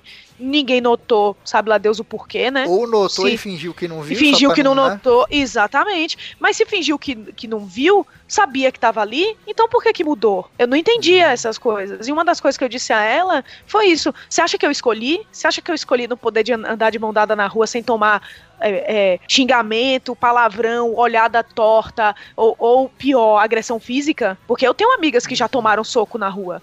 Sim, nossa, muito Entendeu? no Brasil, no mundo inteiro, né? Então, assim, você acha que eu escolho isso? Você acha que eu escolho não poder me casar? Sim. Você acha que eu É. escolho não, não poder adotar uma criança? Sim, para algumas pessoas é tão simples, né, cara? Elas Entendeu? acham que é uma parada tipo, nossa, ela, ela quer uma parada nova e ela vai fazer isso e eu não acho certo. Não é Exatamente. assim, né, mano? É um E- bagulho tão mais de sentimento, né? Exatamente, uma das coisas que uma vez eu entrei numa discussão muito ferrenha com meu tio sobre isso é que ele estava compartilhando um desses negócios de Facebook do Bolsonaro falando que ah, assine essa petição para impedir meu o casamento Deus. entre pessoas do mesmo sexo. Eu peguei e comentei assim: "Vem cá, você pode casar, por que, que eu não posso? O que que me difere de você? Eu pago os mesmos impostos que você, eu trabalho no mesmo lugar, eu faço as mesmas coisas, eu compro no mesmo lugar, eu uso as mesmas roupas, como a mesma comida. Então por que, que você pode casar e eu não? O É que aí que, é- é, é aí que entra a lei, cara. Entendeu? É, O- Meus o, que que... por ter alguém assim na família, cara. Não, mas ele já mudou, ele já mudou, gente. Ai, eu tô que bom, conseguindo que aos bom, que pouquinhos. bom. Eu vou depois, de- depois dessa paulada aí, se não tivesse mudado. Não, mas eu virei pra ele e perguntei. Aí eu falei pra ele: você não vai perder direito nenhum. Eu que vou ganhar. Eu vou ganhar os mesmos direitos que você. Então por que, que você tá querendo assinar um negócio que vai me negar direitos básicos que você tem? Entendeu? Vai mudar o que na sua vida? Se você não quer. Que dois homens se casem, não se case com um homem. Se casa com uma mulher. É básico. É. Oxente, É. qual o problema? E, e- e tem até aquela, aquela que a, que a galera usa de vez em quando, né? Que tipo, ah, eu, eu não acho que, que pode. Eu não acho que pode casar porque não vai gerar filho, não sei o que e tal. Aí tem o Leandro Carnal, né? Que é um professor de história aí, tem uns vídeos bem legais no YouTube, e ele fala um bagulho que eu acho genial. Ele fala: se você não quer que um homem case com um homem ou uma mulher case com uma mulher porque não vão gerar filho, então vocês vão ter que separar milhares de casais estéreis pelo mundo todo. Exato. E, e tem homem casais. casado com mulher. E casais que é héteros estéreo- que são que, que podem ter filhos e não querem E não ter filhos. querem, exato. Exatamente, Gente, né? É, uma- é um argumento tão, é, tão tonto, né, cara? Não, é ridículo, é ridículo, é ridículo. Vamos falar um pouco aqui agora dessa parte da orientação, que entra no que a Tata falou algum tempo atrás aí no programa, que já é mais aquela coisa da atração afetiva ou sexual, né? Que tem aquele bagulho que muita gente chama de tesão também na parada, né? E a gente tem aqui a baianeta, que não precisa descrever o sexo, como as pessoas na rua perguntam, mas que, pô, é- acho que seria legal você falar um pouco disso, da, da relação, sabe, Baianeta? Do sentimento, até do tesão mesmo e etc. Como foi começar a sentir isso? Porque muita gente fala assim, pô, como que você, hétero, começou a sentir? E a gente tem uma descrição, né? A gente começa É. a falar, pô, foi numa festinha, ou foi não sei na onde, ou foi num gibizinho, ou foi num. Eu vi um catálogo da Avon, uma parada assim, né? Mas Cara, como a- que foi a você? primeira- Catálogo da Avon? É, ô, aquele catálogo da Avon que tinha as minas com as meias lá, meia calça, aquilo ali era a revista pornô da minha época, porque não tinha internet. Brin, Confessa aqui pra gente, vai. Você assistia a banheira do Gugu debaixo do cobertor, né? Podia estar 30 graus lá fora, você tava debaixo do cobertor, não tava? Lógico, lógico. Com aqueles peitinhos que escapavam na banheira do Gugu? Maravilhoso. Pior que era editado aquela porra, e os caras cortavam, mano. Que merda, viu? Então, Xvideos é- veio pra salvar a humanidade. Fala, Baianeta. Então, a primeira, a, a- a primeira lembrança que eu tenho, assim, de ter me apaixonado, e não era nem algo sexual, assim, porque eu tava até lendo uma matéria que eu sou, acho que chama demi, demisexual, é a pessoa que primeiro precisa ter um vínculo afetivo pra depois ter o desejo. E eu sou assim, eu não sou o que eles chamam de halo, que é você olha a pessoa, acha a pessoa bonita, você já tem desejo e já quer pegar, sabe? Eu não sou desse jeito. Eu preciso ter um, um vínculo afetivo. Eu preciso conhecer, pelo menos saber o nome, conversar e, e tudo mais. E a primeira pessoa que eu me lembro assim de eu ter sentido algo mais forte foi uma professora de matemática, cara, na escola. Olha aí que maneiro. O clássico, né? Eu, eu, eu sentia Ah, que eu sentia. Eu Quem Eu senti, então, eu sentia que eu sentia uma coisa diferente por ela que não era igual eu sentia com as minhas colegas ou colegas homens, entendeu? Tipo, não era nada daquilo. Ela, tanto que eu sempre fui boa aluna em matemática até sair da sala dela. Caraca. Depois matemática se tornou um tormento na minha vida. Aí até hoje é um tormento na minha "Foda-se vida. É, só estudar o cadela, agora não quer mais não, foda-se. Eu amava matemática até que Mas foi isso, escola. assim. E eu me lembro que, assim, depois dela, eu passei muito. E isso foi, acho que na quarta série, gente. Terceira série, quarta série. Eu era muito novinha mesmo. E aí depois eu, tipo, abafei aquilo ali. E nunca mais eu tinha sentido nada por ninguém, assim. Eu, eu tinha aqueles crush de artista, sabe? Então eu, eu tinha um crush de artista, assim. E era muito engraçado, porque eu vou confessar uma coisa aqui agora. Eita, Ui! Lamento Eu tinha-. Vai, Era muito- coração, Tícia. Era muito engraçado, porque assim, eu tinha na parede do meu quarto várias fotos do Brad Pitt, tá ligado? Várias, várias, várias. Eu sempre achei ele muito lindo, só que eu queria ser ele, entendeu? Sim. Que eu falava, mano, ia ser muito da hora se eu fosse ele. Ele é bonito, famoso, rico, pega um monte de mulher gata, pô, queria ser o Brad Pitt. rasga... Jennifer Já Aniston, me né? rasgaram um, um pôster do, do rock por mal entendido, assim, também, cara. Eu, É, eu então. o pôster do rock, eu olhava e falava, quero ser o rock, aí o nego rasgou. Eu falei, what? Falou, não, bagulho de macho aqui. Eu falei, mano, você entendeu tudo errado. Exatamente. e as pessoas entravam no meu quarto e achavam, ai, que bonitinho, ela é apaixonada pelo Brad Pitt. E eu ficava, aham, Fazendo abdominais, né? Aham. Fazendo abdominais É. reflexão. exatamente. É, tipo Sério, isso. você acabou de fazer um boom na minha cabeça, assim. Porque eu não, eu não sabia esse negócio de, é, de atração, assim, que você. E nossa, eu me identifiquei pra caramba. Eu sou muito assim também. Tipo, eu- não. Vou te Eu- mandar eu a até- matéria afinal que eu, que eu li Nossa, sobre por isso. favor. Halo sexual e demi não sei o que e não sei mais o que lá. Eu vou achar e Nossa. vou... Eu era criança, cara, que quando chama, tipo, eu tinha um grupinho, sabe aquele negócio de grupinho de menininhas no colégio? Aí elas falavam, ai, quem você prefere? O Brad Pitt ou o Tom Cruise? Eu, quem? Brad Pitt ou o Tom Cruise? Aí eu falava um nome, um do deles, porque, tipo, pra mim tanto faz. Eu, tipo, X, eu gostava do menininho da classe, sabe? Eu não gostava do, de nenhum dos caras, porque eu não conhecia eles. Pra mim, tipo, nhé. E eu sempre fui assim, já, eu, eu gosto de uma pessoa, puta, às vezes pode. Nossa, eu tive vários daqueles namorados de, puta, cara, o que, que você vê nele? Não sei o que lá. Mas ela era uma pessoa, tipo, incrível e eu achava a pessoa mais maravilhosa do mundo, e sempre foi assim. E às Tipo- vezes a pessoa é gente boa, né, mano? Às vezes ela faz uma companhia que o cara mais lindo do mundo não faria, né? É, não, e às vezes assim, tipo, ah, o Andrei, meu namorado, ele, pra mim, ele é a pessoa. Ele é um cara gato, pra caramba, e pra mim ele é a pessoa mais linda do mundo. Mas se a gente não tivesse conhecido, conversado e tudo, não, não teria. Eu acho que eu não teria isso por ninguém, sabe? Eu não sou daquela pessoa que, ai, puta, vou ficar pagando um pau pro cara, porque ele é um cara mó gato, não sei o que lá. Ok, ele é bonito, legal. Ele pode abrir a boca e, puta, saiu o lixão de lá, sabe? Sim. É, o Finoto, Renato, quando eu conheci, quando eu conheci minha esposa, ela era professora de dança do ventre. E aí ela Uh, achava, Eu fiz, é muito legal. é, então, e ela e ela tinha isso, entendeu? As pessoas, tipo, se, se aproximavam dela por causa todo, de toda essa sensualidade e tudo mais. E eu olhava pra ela, tipo, foda-se, nem sei quem é essa mina. Tipo, por que, que todo mundo tá babando nela? Tipo, que, que merda, sabe? Tipo, que, ah, vou pegar uma bebida ali. E, tipo, virava as costas e ia andando, tá ligado? E, e aí ela, e aí, e aí eu intriguei ela por causa disso. Porque, porque que todo mundo dá em cima de mim menos aquela ali? Que o que é que ela tem de diferente? Entendeu? Uhum. E aí a gente começou a conversar e tal, e, e aí começou a namorar. Então, então é, é é tipo isso aí, Finoto. Tem que conhecer primeiro, não é assim não. Sim. tá pensando que é o quê? Essa questão do, do sentimento é, é questão de química, né? Acho que às vezes a pessoa pode ser muito bonita, mas não tem aquele tchan, né? Aí sim. acaba que, que você, não, você não conecta com a pessoa, assim. Acho que isso tem muito alinhado com o sentimento. Acho que, Sim. acho que é uma coisa assim, a gente vive uma época muito de. É, não, não sei se isso é tão valorizado assim. Acho que assim, a gente vive numa época de quantidade versus qualidade, assim. Acho que o que a galera tá mais focada agora é na pegação.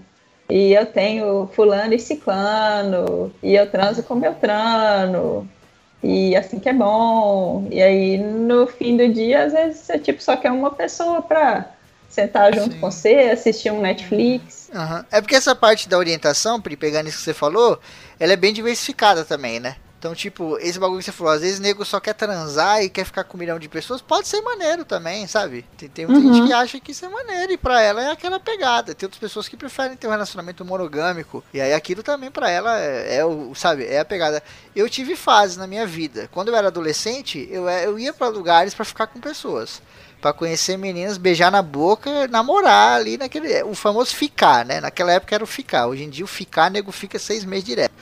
Era o ficar, era você conhecer uma pessoa, dar um beijo nela naquela noite e no máximo pegar o MSN, porque você nunca mais ia ver aquela pessoa. Então, pra você ficar, e principalmente numa balada, é foda você conhecer a pessoa profundamente. Porque, primeiro, você quase não consegue conversar, que é uma barulheira, cara, tu, tu, tu, tu no seu ouvido. Você não consegue conversar e ter um diálogo, não é num restaurante, né? Então, na balada vai muito pela aparência. Então, na minha adolescência, era muito essa coisa da aparência. Só que depois de um tempo foi enjoando, tá ligado? Não que eu fui enjoando de mulher, foi enjoando a situação, que é o negócio que eu falei do filme, né? Que às vezes são vários filmes diferentes com a mesma pegada. E aí no final você percebe que você tá vendo um monte de filme igual, sabe? E aí você fala, puta, eu queria uma coisa diferente. E aí você começa a, sei lá, namorar, conhecer uma pessoa mais a fundo, esse negócio da companhia, sabe? Puta, eu adorava ir pra balada, ficar com meus amigos tomando cerveja, pegando menina, dando beijo, etc. Mas teve um dia que eu tava no sofá com a ex-namorada sentado assistindo televisão com ela no meu colo, e eu falei, caralho, mano, que sentimento bom, sabe? Tá, tá um sentimento melhor do que eu tinha na balada. e não necessariamente aquela, aquela fase da balada foi ruim, sabe? Esse bagulho do, do tesão, da vontade de querer ficar com alguém pela parte sentimental, aprofundando o conhecimento, ou só pelo, pelo visual, pela coisa mais rápida, sei lá, eu acho que é aceitável as duas formas, tá ligado? Ah, você tem que fazer o que você faz feliz, né? Uhum. Eu já fiquei dois anos, cara. Dois anos, sem beijar na boca, sem nada. Dois anos. E pra mim, e as pessoas ficam perguntando assim, ai, nossa, mas dois anos. Eu falei, uai, gente, mas eu não conheci ninguém interessante em dois anos, vou ficar com um ne- nego só pra, por ficar? Conheci ninguém interessante. Fiquei comigo Meu, mesma. hoje, hoje em dia com Xvideos e a bom. Netflix dá pra ficar tranquilamente. Ficava, eu fiquei muitos anos sozinha também. Cara, eu, eu, quando era criancinha, tipo, sabe aquele negócio de a época de modinha de capricho? De as meninas ficavam lendo capricho, não sei o que lá. E eu tinha uma amiga que gostava muito. Aí todas as capas eram, ah, conheço o moleque que ficou com 10 em uma noite, não sei o que lá. E eu olhava pra aquilo e falava, cara, e, e eu tinha eu me prometi, assim, eu não vou ser uma que vai ser, tipo, mais uma no caderninho do cara, que ele vai colocar um risquinho, ah, beijei, beijei e saí. E achava E- isso e- muito louco, essa, essa coisa de ah, ficar contando o número de mina na balada que fica, não sei o que lá. É, é como foi Bruno disse, é estilo de vida, assim. Eu sempre É. preferi ficar sozinha. É, Eu não, eu também, eu sempre, desde a minha adolescência, assim, eu sempre fui bem mais na minha, eu não era da menina que ficava saindo por aí. Todas as minhas amigas, elas iam, mas eu nunca me senti bem em fazer isso, entendeu? E, inclusive, eu só, só meu primeiro beijo foi com oito anos de idade na escola. Eu tava na escola, eu morava em, Caralho. em São Bernardo do Campo, em São Paulo, né? Que agora eu sou do interior aqui. Mas meu primeiro beijo foi com 8 anos de idade, entendeu? Mas assim, eu sempre fui muito assim, na minha. Eu sempre preferi ficar muito mais em casa, mais fácil. Inclusive hoje, né? Até tem- saiu essa matéria do, do demissexual aí. Eu achei demais. Falei, cara, eu me encaixei certinho. Porque eu realmente também eu só eu me ligo com a pessoa só pela, pela questão da afetividade. Eu demoro, porque eu tenho medo, até pelo que eu já passei com os dois relacionamentos que eu tive, eu tenho um pouco de medo, entendeu? Porque eu, eu crio um elo com a pessoa, então eu fico com medo, eu fico pensando duas vezes, entendeu? Eu tenho, que, eu tenho que ter um elo muito forte com a pessoa, entendeu? Senão não vai rolar. Tanto é que isso, isso já vem se arrastando comigo já há bastante tempo. E eu sempre fui assim, mais de ficar em casa, mais de ficar jogando videogame de boa, assistindo filme. Já teve época que eu saí, mas assim, mesmo eu saindo, eu saía com uma galera, a gente não saía pra ficar com ninguém, a gente saía pra ver um filme, pra ir numa lanchonete, ficar conversando, jogando papo fora. Mas nunca, cara, acho que nunca eu saí assim pra poder, tipo, ó, vou sair hoje pra ficar com algumas pessoas. Não, não, eu nunca fui assim. Eu sempre fui bem mais de boa, bem mais tranquila. E isso até hoje, cara. Você falou um bagulho aí, eu lembrei. Eu lembrei, tipo, eu comecei a me interessar pelas menininhas na escola, só que lá na escola tinha a regra da escola, que é não pode namorar na escola. E eu falava assim, caralho, fudeu, porque eu só vejo essa galera na escola, tá ligado? E eu não posso namorar na escola. E eu tava meio que descobrindo essa parada do, do- da orientação, do tesão, da atração e o caralho. E eu falei, não, mas tudo bem, vai chegar a hora que vai dar. E aí eu entrei no curso técnico. E o curso técnico tinha regra, não pode namorar no curso técnico. Eu falava, caralho, fudeu. Porque tem muita gente aqui que eu só vejo no curso técnico. Só que eu fazia o curso técnico ao mesmo tempo que eu trabalhava na Natura. E a Natura tinha a regra, não pode namorar na Natura. E eu falava assim, caralho, todos os lugares que eu vou, que eu conheço pessoas, eu não posso ficar com ninguém. Eu não posso conhecer ninguém, não posso dar um beijo na boca. E aí nessa, maluca, eu fui pro exército, voltei do exército e fui perder a virgindade com 18 anos. Depois de ter ficado com um caminhão de mulher, sabe? E aí, depois que eu perdi a virgindade, eu olhei pra trás e eu falei assim, puta cara, eu- sei lá, sabe? Parece que foi, foi tão de graça, sabe? Foi tão de graça, eu fiquei com tanta gente de- só por ficar, só porque eu tava na balada bebendo, bêbado e etc. Aí depois que eu comecei a conhecer as pessoas mais a fundo mesmo, eu comecei a perceber, puta, é tão mais legal ficar em casa, mano. é tão mais legal ficar de boa no sofá do que Ficar ficar em putz, casa é a melhor coisa do mundo, cara. É, muito bom ficar em putz. casa. No frio velho. ainda, tomando um chazinho, comendo um clube social, assim, ó, cobertinho. Caramba, Puta que pariu. A gente se desmonta e a gente é julgado por aquilo que a gente montou na gente. Só que vocês já foram julgados por coisas que vocês não conseguem mudar quando vocês chegam em casa? Vamos falar aqui um pouco sobre a hipocrisia do sexo, que tá ligada aqui nos dias de hoje, em 2017 aí, infelizmente. Nego na Grécia era muito mais liberal e sincero do que a gente hoje aqui em 2017. Eu quero começar esse papo fazendo uma pergunta. Quem aqui nunca fez sexo oral? Ai, Jesus. Cri, cri, Assim sem silêncio. O silêncio já respondeu, tá ligado? Todos nós aqui, cara, já fizemos esse tipo de sexo. Tivemos outros comportamentos na cama muito mais hardcore, que é aquele, aquele sexo pegada, né? Tem o sexo amorzinho, que é maravilhoso, que é pá, carinho, e tem o sexo pegada, que o chicote estrala, né, meu? Que você ouve o nego batendo palma e não sabe de onde tá vindo. Só que as pessoas na, na sociedade, elas têm, primeiro, além de não assumirem, ficam com a hipocrisia do caralho, que não tem problema nenhum assumir isso, gente. É sexo, porra. É normal. Não é um crime, não é um pecado. Lógico, dependendo da, re- da religião, pra você é um pecado, mas para pra pensar. Tem gente que não assume e o pior, condena, tá ligado? Condena enquanto faz. Caralho, velho, coisa que mais me deixa puta é isso. É nego condenar um, um comportamento, sei lá, saiu na, na, na televisão lá um vídeo da atriz, é, sei lá, blá blá, fazendo sexo oral no, no namorado. Nossa, ele, caralho, que vagabundo, olha que puta, não sei o que. Aí a mulher vai pra casa e faz no marido. Tipo, sabe, que porra de hipocrisia é essa no sexo hoje, cara? Porque eu falei aqui brincando, nego na Grécia tinha mais liberdade do que a gente tem hoje. Será que a Ah, gente sim. tá evoluindo pra isso, né? Na realidade, Febrini, assim, a gente teve uma. A, a humanidade, né, teve uma época de muita liberalidade, aí depois teve a Idade das Trevas que prendeu tudo. E agora a gente tá numa idade que eu nem sei classificar, cara. Acho que é mais treva ainda. Porque, justamente por causa dessa hipocrisia aí, né? De nego que faz e fica condenando quem faz. Sim. Muito ouvinte Ah, tá, agora ok. vai se surpreender. Porque, ó, pasmem vocês, cara. Todo mundo transa sem camisinha direto, gente. Direto. Não é uma vez ou outra no ano, não. Sem hipocrisia. É direto. A galera transa sem camisinha direto, sabe? E quando você vai conversar com alguém sobre isso, começa uma hipocrisia que me dá vontade de vomitar. Que eu digo, não, mas tem que usar camisinha, que não não uso camisinha, não sei o que. Aí, se sua mulher toma anticoncepção, ela toma, não sei o que. Não, mas a camisinha eu sempre uso. Todas, as- tipo, o cara tá com 40 anos. A vida inteira eu usei. Cara, para de mentir. Existe uma mentira que é pior do que você falar a verdade, não é? Se você falar a verdade, pode até levantar um debate sobre, cara, eu também não uso. Será que a gente tá, tá dando mancada? Que porra é essa? Tem tantos casos de doença, não sei o que, o caralho. Mas as pessoas fingem que usam. O que é muito pior do que se elas reve- revelassem que não usam, tá ligado? Vocês já passaram por isso, né? Sexo em camisinha. E eu, eu tenho certeza que não foi uma nem duas vezes, foram várias. Ah, eu vou olhar aqui pra lente da verdade e vou falar tudo que eu tô sentindo. Porque eu sei que não foi uma ou duas. Eu sei que foram muitas. Só que a gente esconde, né? Aí uma coisa que tem que ser levada em consideração é o fato de que muito homem impressiona a mulher pra transar sem camisinha. Sim! Tipo assim, é, às vezes você tá, tipo assim, você fica constrangida porque o cara inventa altas merdas, do tipo, ah, eu não consigo ficar de pau duro, ou sabe? Assim. É um papinho, né? Você passa a mão na calça e o cara fica assim, opa, aconteceu um milagre. É, tipo isso. Aí você saca a camisinha e o cara fica tipo assim, ah, então, pois é. Aí você fica assim, ah, como assim, cara? Me ajuda aí, sabe? Sim. E, e, e aí é, existe, é, existe muita propaganda, eu acho, do tipo, use camisinha, e menos propaganda do tipo, ah, é, outros métodos anticoncepcionais, mas a camisinha você tem que usar também por causa disso e disso e disso. E de inserir a camisinha no dia a dia também, e de educar as mulheres a também andarem com camisinha.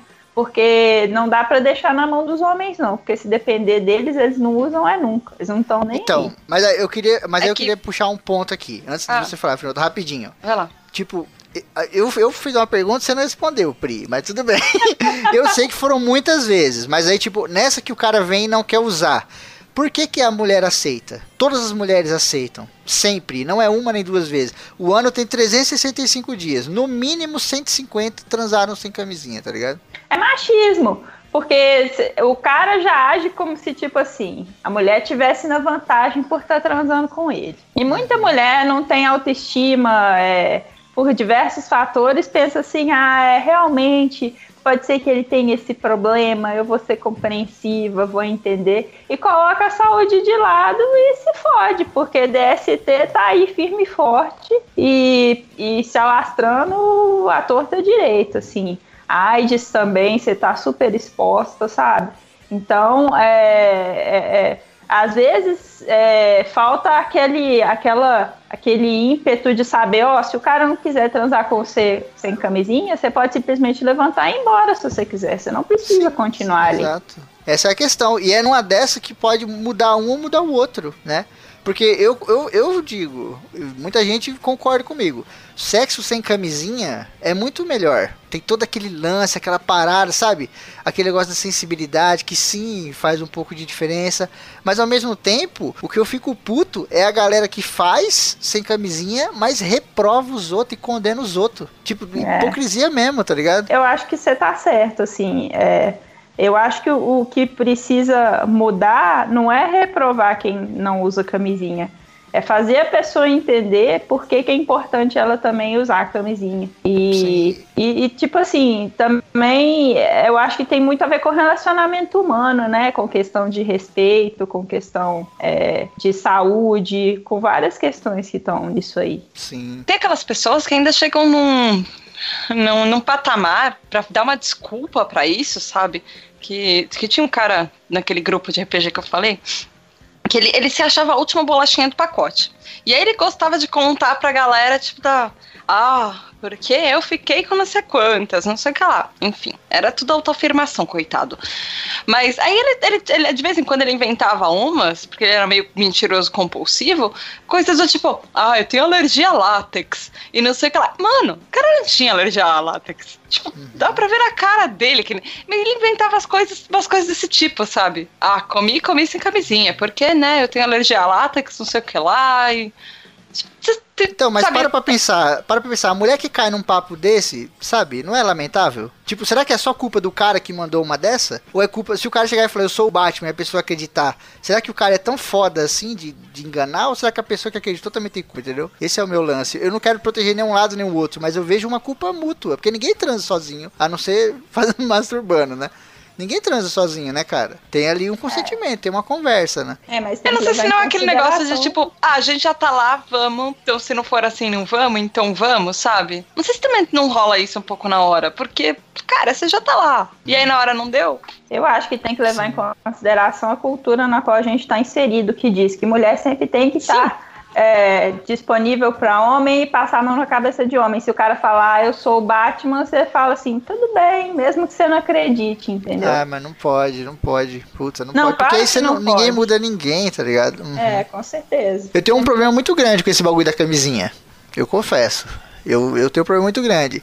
E aí eu e a Kel a gente tenta resolver e, e, aí resolve um pouquinho, daqui a pouco não resolve, resolve, sabe? E volta e não sei o que. Mas a grosso modo, cara, a grande maioria das vezes é sem camisinha e quando eu vejo as pessoas que falam que, que transam e ficam usando camisinha a vida toda, eu já vejo que é mentira na hora. Porque eu falo, cara, é impossível você não ter esse tipo de dilema pelo menos uma vez na sua vida, sabe? É uma coisa que tem solução, é lógico que tem solução.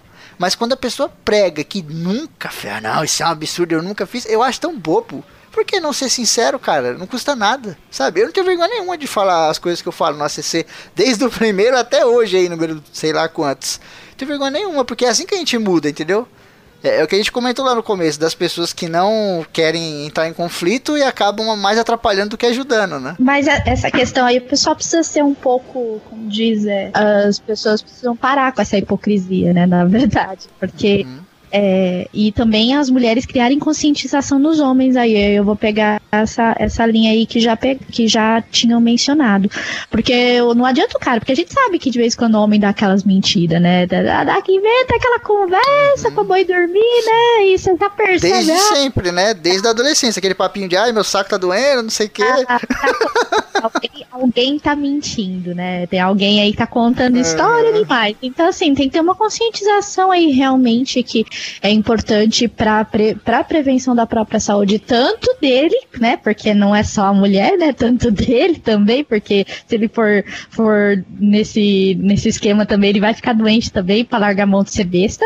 E, e, realmente, os dois têm que estar conscientes do que tá fazendo, né? Porque não adianta, né? Você fazer, é, no caso, o sexo, né? Com, sem conscientização do que pode acontecer, vai agravar um monte de problemas aí pro seu futuro. Aí você acaba rodando lá na frente né? E não se cuida e você pode, tipo, até gerar um filho aí, não que filho seja problema, não é isso, mas às vezes um fora do... desejado, né? Exatamente, gente, eu tenho um primo, inclusive, eu vou até contar aqui, minha mãe não esteja ouvindo isso, por favor, eu vou contar aqui. Tem um primo meu que ele, ele, deixou, ele, ele, ele transa sem camisinha e ele tá, deixou a mulher, outra mulher grávida. Ele, ele tá grávido. Ele, ele, já tem, ele já tem dois filhos de duas Jesus. mulheres diferentes e já tá no terceiro. E tipo, a minha tia não fala nada, nada. E tipo, gente, que cabeça. E tudo pode 40 anos, tá bom, gente? Ele não é novinho, não. Ele tem 40 anos, tem mais de 40. Então, assim, é complicado, cara. Se, é, aí fica nessa aí, ah, não pode e tal. Aí, ó, mais um aí, vai pagar, vai pagar pensão como? Porque não vai ficar com a mulher que nenhuma das duas ficou, vai, vai, não vai ficar com a terceira, porque é uhum. é baladeiro, né? Porque assim, eu botei um link aí que mostra a camisinha feminina.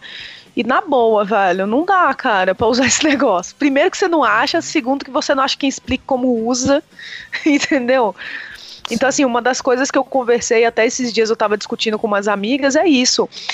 O despreparo, por exemplo, dos ginecologistas para atender a gente, sabe? Porque você chega no ginecologista, a primeira pergunta é, é Você toma anticoncepcional? Aí eu falo, não. Você usa camisinha? Eu falei, não. Aí já regala o olho, eu falei. Aí eu falo, né, não, sou gay, né? Tenho relação com mulher. Vou tomar anticoncepcional pra quê? Entendeu?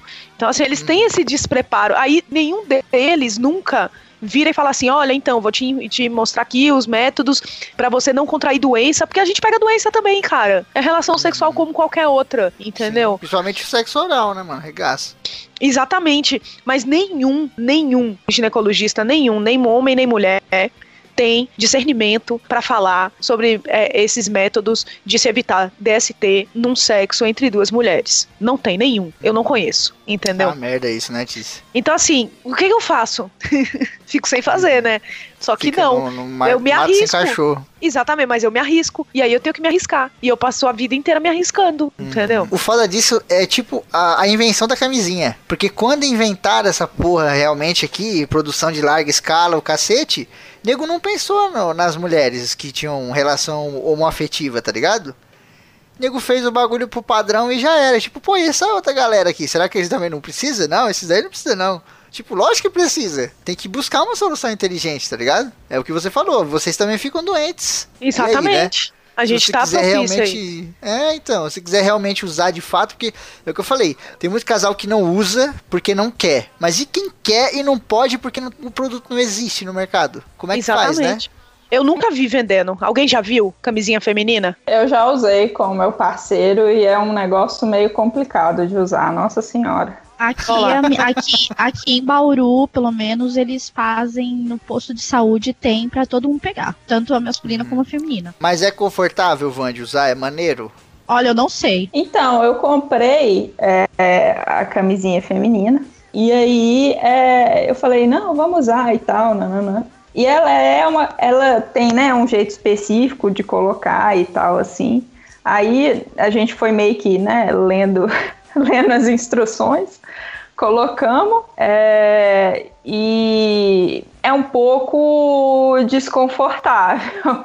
Meu parceiro descreveu quase como colocar dentro de uma sacola plástica. Aí acabou que a gente não conseguiu ficar muito tempo assim com essa, porque acabou que eu não sei também se influencia também o fator psicológico, que eu acho que, né, como ela tem uma aparência mais assustadora, né? Ela parece um negócio gigante.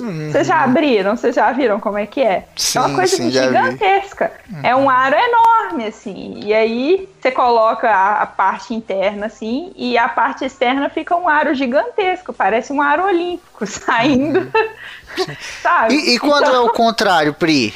E tipo, quando é o contrário, quando o seu parceiro usa camisinha ou quando ele não usa, você sente a diferença? Você percebe a diferença do, É. do contato, assim, ou do desempenho dele? Ele diz que sente, eu não sinto absolutamente diferença nenhuma. Pra mim não faz diferença nenhuma. Eu, eu, eu não. Tem gente que usa aquela expressão famigerada de bala com papel, eu não, não sinto isso não. Mas ele diz que sim, mas é engraçado, porque quando a gente é, se conheceu, a gente tinha tipo um, um ano, dois anos de relacionamento, a gente só transava com camisinha e tudo bem. E aí, depois que a gente foi ficando mais íntimo, ficou noivo e tal, aí a gente transou sem camisinha e aí a gente Acostumou. ficou. É, e aí ele, acho que hoje ele de vez em quando dá uma travada quando eu proponho pra ele, assim. Mas é, eu acho que tem muito a ver com o psicológico. Porque quando a gente tava só transando com camisinha, tava tudo bem, não tinha, tipo, essa neura, sabe? Sim. Então, sim. eu É acho que são situações também. E também como que você confia no seu parceiro, né? Sim. Camisinha é foda, né, cara? É um bagulho tão importante, mas ao mesmo tempo é um bagulho tão bosta. Eu falo como homem, que, tipo, cara, é uma merda usar, sabe? É uma- mas tem que usar, é um bagulho muito importante. Na hora de colocar também, é um anticlímax do caralho. Você vê em filme, nossa, é uma, aí bota com a boca, dá uma pirueta, né? Dá uma estrelinha, coloca a camisinha e cai no chão em pé. Mas, cara, é um anticlímax, você parar e vai, não sei o que, aquela porra. Sabe? É foda, mas a gente tem que usar essa merda, né, cara? Eu lembrei, quando você tava falando, Febrinha, eu lembrei de uma, de uma viagem que eu fiz. Teve uma vez que eu fui pra Amsterdã. E aí eles falaram uma coisa, eu fui pro fazer um tour lá no Red Light. E eles falaram lá que é engraçado, mas todas as, as meninas que trabalham lá nas ruas do Red Light District, elas usam camisinha, inclusive pra fazer sexo oral. Elas não fazem sexo oral em sem camisinha. E é uma coisa que, cara, tipo, quantas pessoas você ouve falando em sexo oral com camisinha? As pessoas falam em, em camisinha pra sexo, assim, genital, não pra fazer sexo oral. E, Sim. e assim, é uma das maneiras que mais, mais contribui pra doença, sabe? Não mais, mas que contribui pra caramba. E as pessoas não costumam usar e falar isso, sabe? Porque, Sim, porque tem meio que aquele estigma, ah, ok, não, não tá. É, é- é muito mais o que você tava falando, sabe? Que sexo é, com camisinha é muito mais visto como uma maneira de evitar gravidez. Não tanto. É. doença também, mas. Sim, porque é, a camisinha, meio que durante o sexo, ela, ela parece um item especial que você vai usar daqui a pouco, tá ligado? Então rola toda a brincadeira do começo, toda aquela parte do aquecimento pra quem faz, né? Que a gente sabe que tem uns caras que é meio afobado, mas antes rola todo aquele bagulho, aquele beijinho, aquele sexo oral, não sei o que. Nessa hora o item já tem que estar ali. Mas é, mas era foda aquele é o negócio de, problema tipo, que- quando, quando vai, tipo, para, e aí. Mas aí entra também naquele problema que a Tice falou, que às vezes você nem tem o item pra usar. E aí, como é que faz? É, É foda. foda. Quando você tem o item já é foda, porque a gente nunca põe a camisa no, no, no começo do sexo. Ninguém faz isso. Nego, sexo oral pra todo lado, 69, o cacete. É gostoso, é maravilhoso, todo mundo gosta de fazer.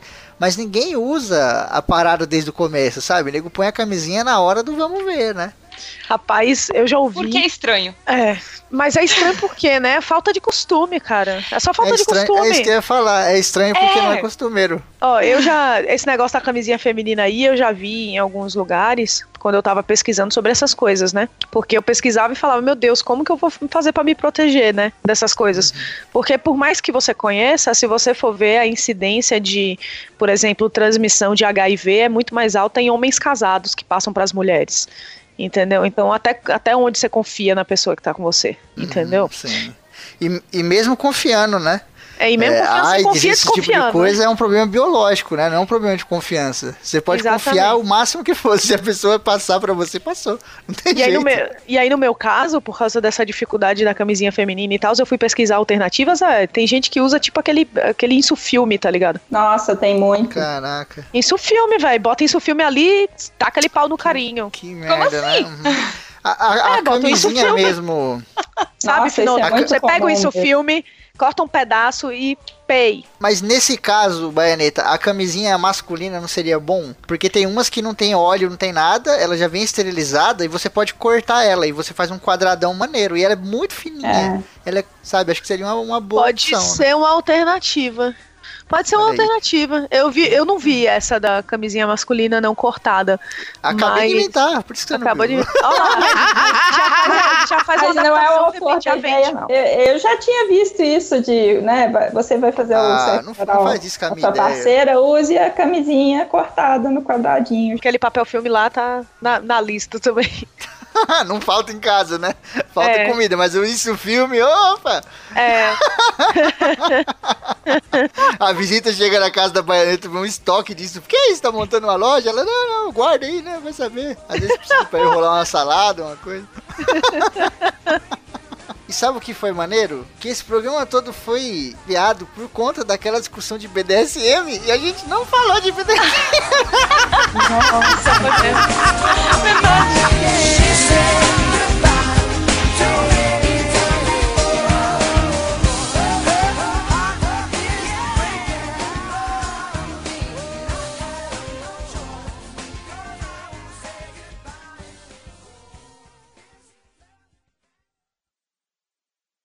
Caraca, eu preciso pensar na fase de abertura também. Cara, Olha aí, ó. o nego tem 15 dias pra pensar nessa porra, aí o Febrino é carrasco. 15 dias não, tá? Nem vem. Marcamos essa gravação em 2015, e aí não grava agora em 2017?